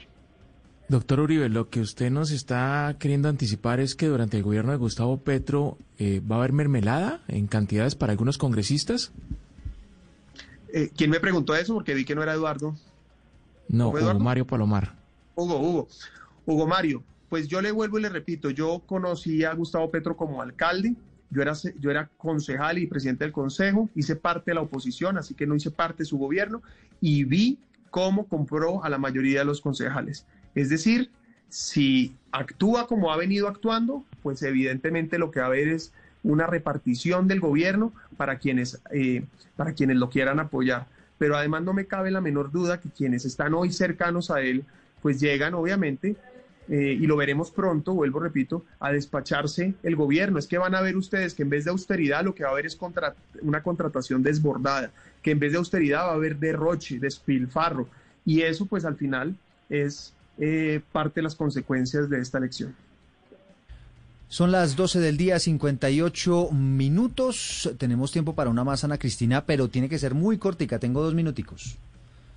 Sí, Eduardo, eh, yo le quería preguntar al senador Name eh, por la relación que va a tener con eh, estos senadores de oposición, que son 37 los, los senadores de gobierno, que son 37 y que por primera vez pues están en el poder, que es la primera vez que, está esa alternativa de poder. Y yo le quería preguntar, senador Name, precisamente porque serán otros 108, ellos son 37 entre 108 y pues es un panorama incierto y muchos de ellos son nuevos, o sea, no, no tienen algún, ninguna experiencia en en, legislación y control del poder? Bueno, yo recomendaría a los nobles senadores que en una demostración de patriotismo no traten de prolongar eh, la polarización de nuestra sociedad. Ya cesó la campaña electoral, concurramos al Parlamento a buscar encuentros no a prolongar una guerra que tanto ha perjudicado polarizando y dividiendo el país entre buenos y malos. Tengamos la grandeza entre todos de buscar acuerdos para que el país pueda hacer sus reformas, tantas que se necesitan. No hay que renunciar a la capacidad crítica, pero a mí me parece que descalificar de entrada, querido senador Miguel, a quienes tengamos propósitos apoyar los avances en el entendimiento, en la armonía, es un mal eh, método. Eso el país no lo ve con agrado. Pero claro, cada uno es propio de sus eh, métodos, de sus intereses. Pero yo creo que, mm, por ejemplo, en mi caso, que combatía a Gustavo Petro, ahora estoy dispuesto a apoyarle, porque lo eligió mi país. Eso no me quita autoridad no tengo la autoridad de mi propia historia para poder decir que he apoyado. Estando en la oposición, apoyé asuntos del gobierno de Duque, enfrentando incluso a veces la propia oposición. ¿Por qué? Porque vi grandeza en algunos temas nacionales, bueno. en materia de seguridad, por ejemplo. Senador, Pero ahora... Senador, ahora- me, ¿sí? me- me perdona, debo interrumpirlo porque ya es la una en punto, ya viene Meridiano Blue con todas las noticias de Colombia y del mundo, no, no quiero pasarme, pero le agradecemos enormemente este espacio a usted, doctor Iván Name, senador electo de la coalición Centro Esperanza, y también al doctor Miguel Uribe, senador electo del Centro Democrático, les agradecemos a los dos por estos minutos. Ya viene Meridiano Blue con la actualización de las noticias. It's time for today's Lucky Land horoscope with Victoria Cash. Life's gotten mundane, so shake up the daily routine and be adventurous with a trip to Lucky Land. You know what they say. Your chance to win starts with a spin. So go to LuckyLandSlots.com to play over 100 social casino-style games for free for your chance to redeem some serious prizes. Get lucky today at LuckyLandSlots.com. Available to players in the U.S., excluding Washington and Michigan. No purchase necessary. VGW Group, void where prohibited by law. 18 plus terms and conditions apply.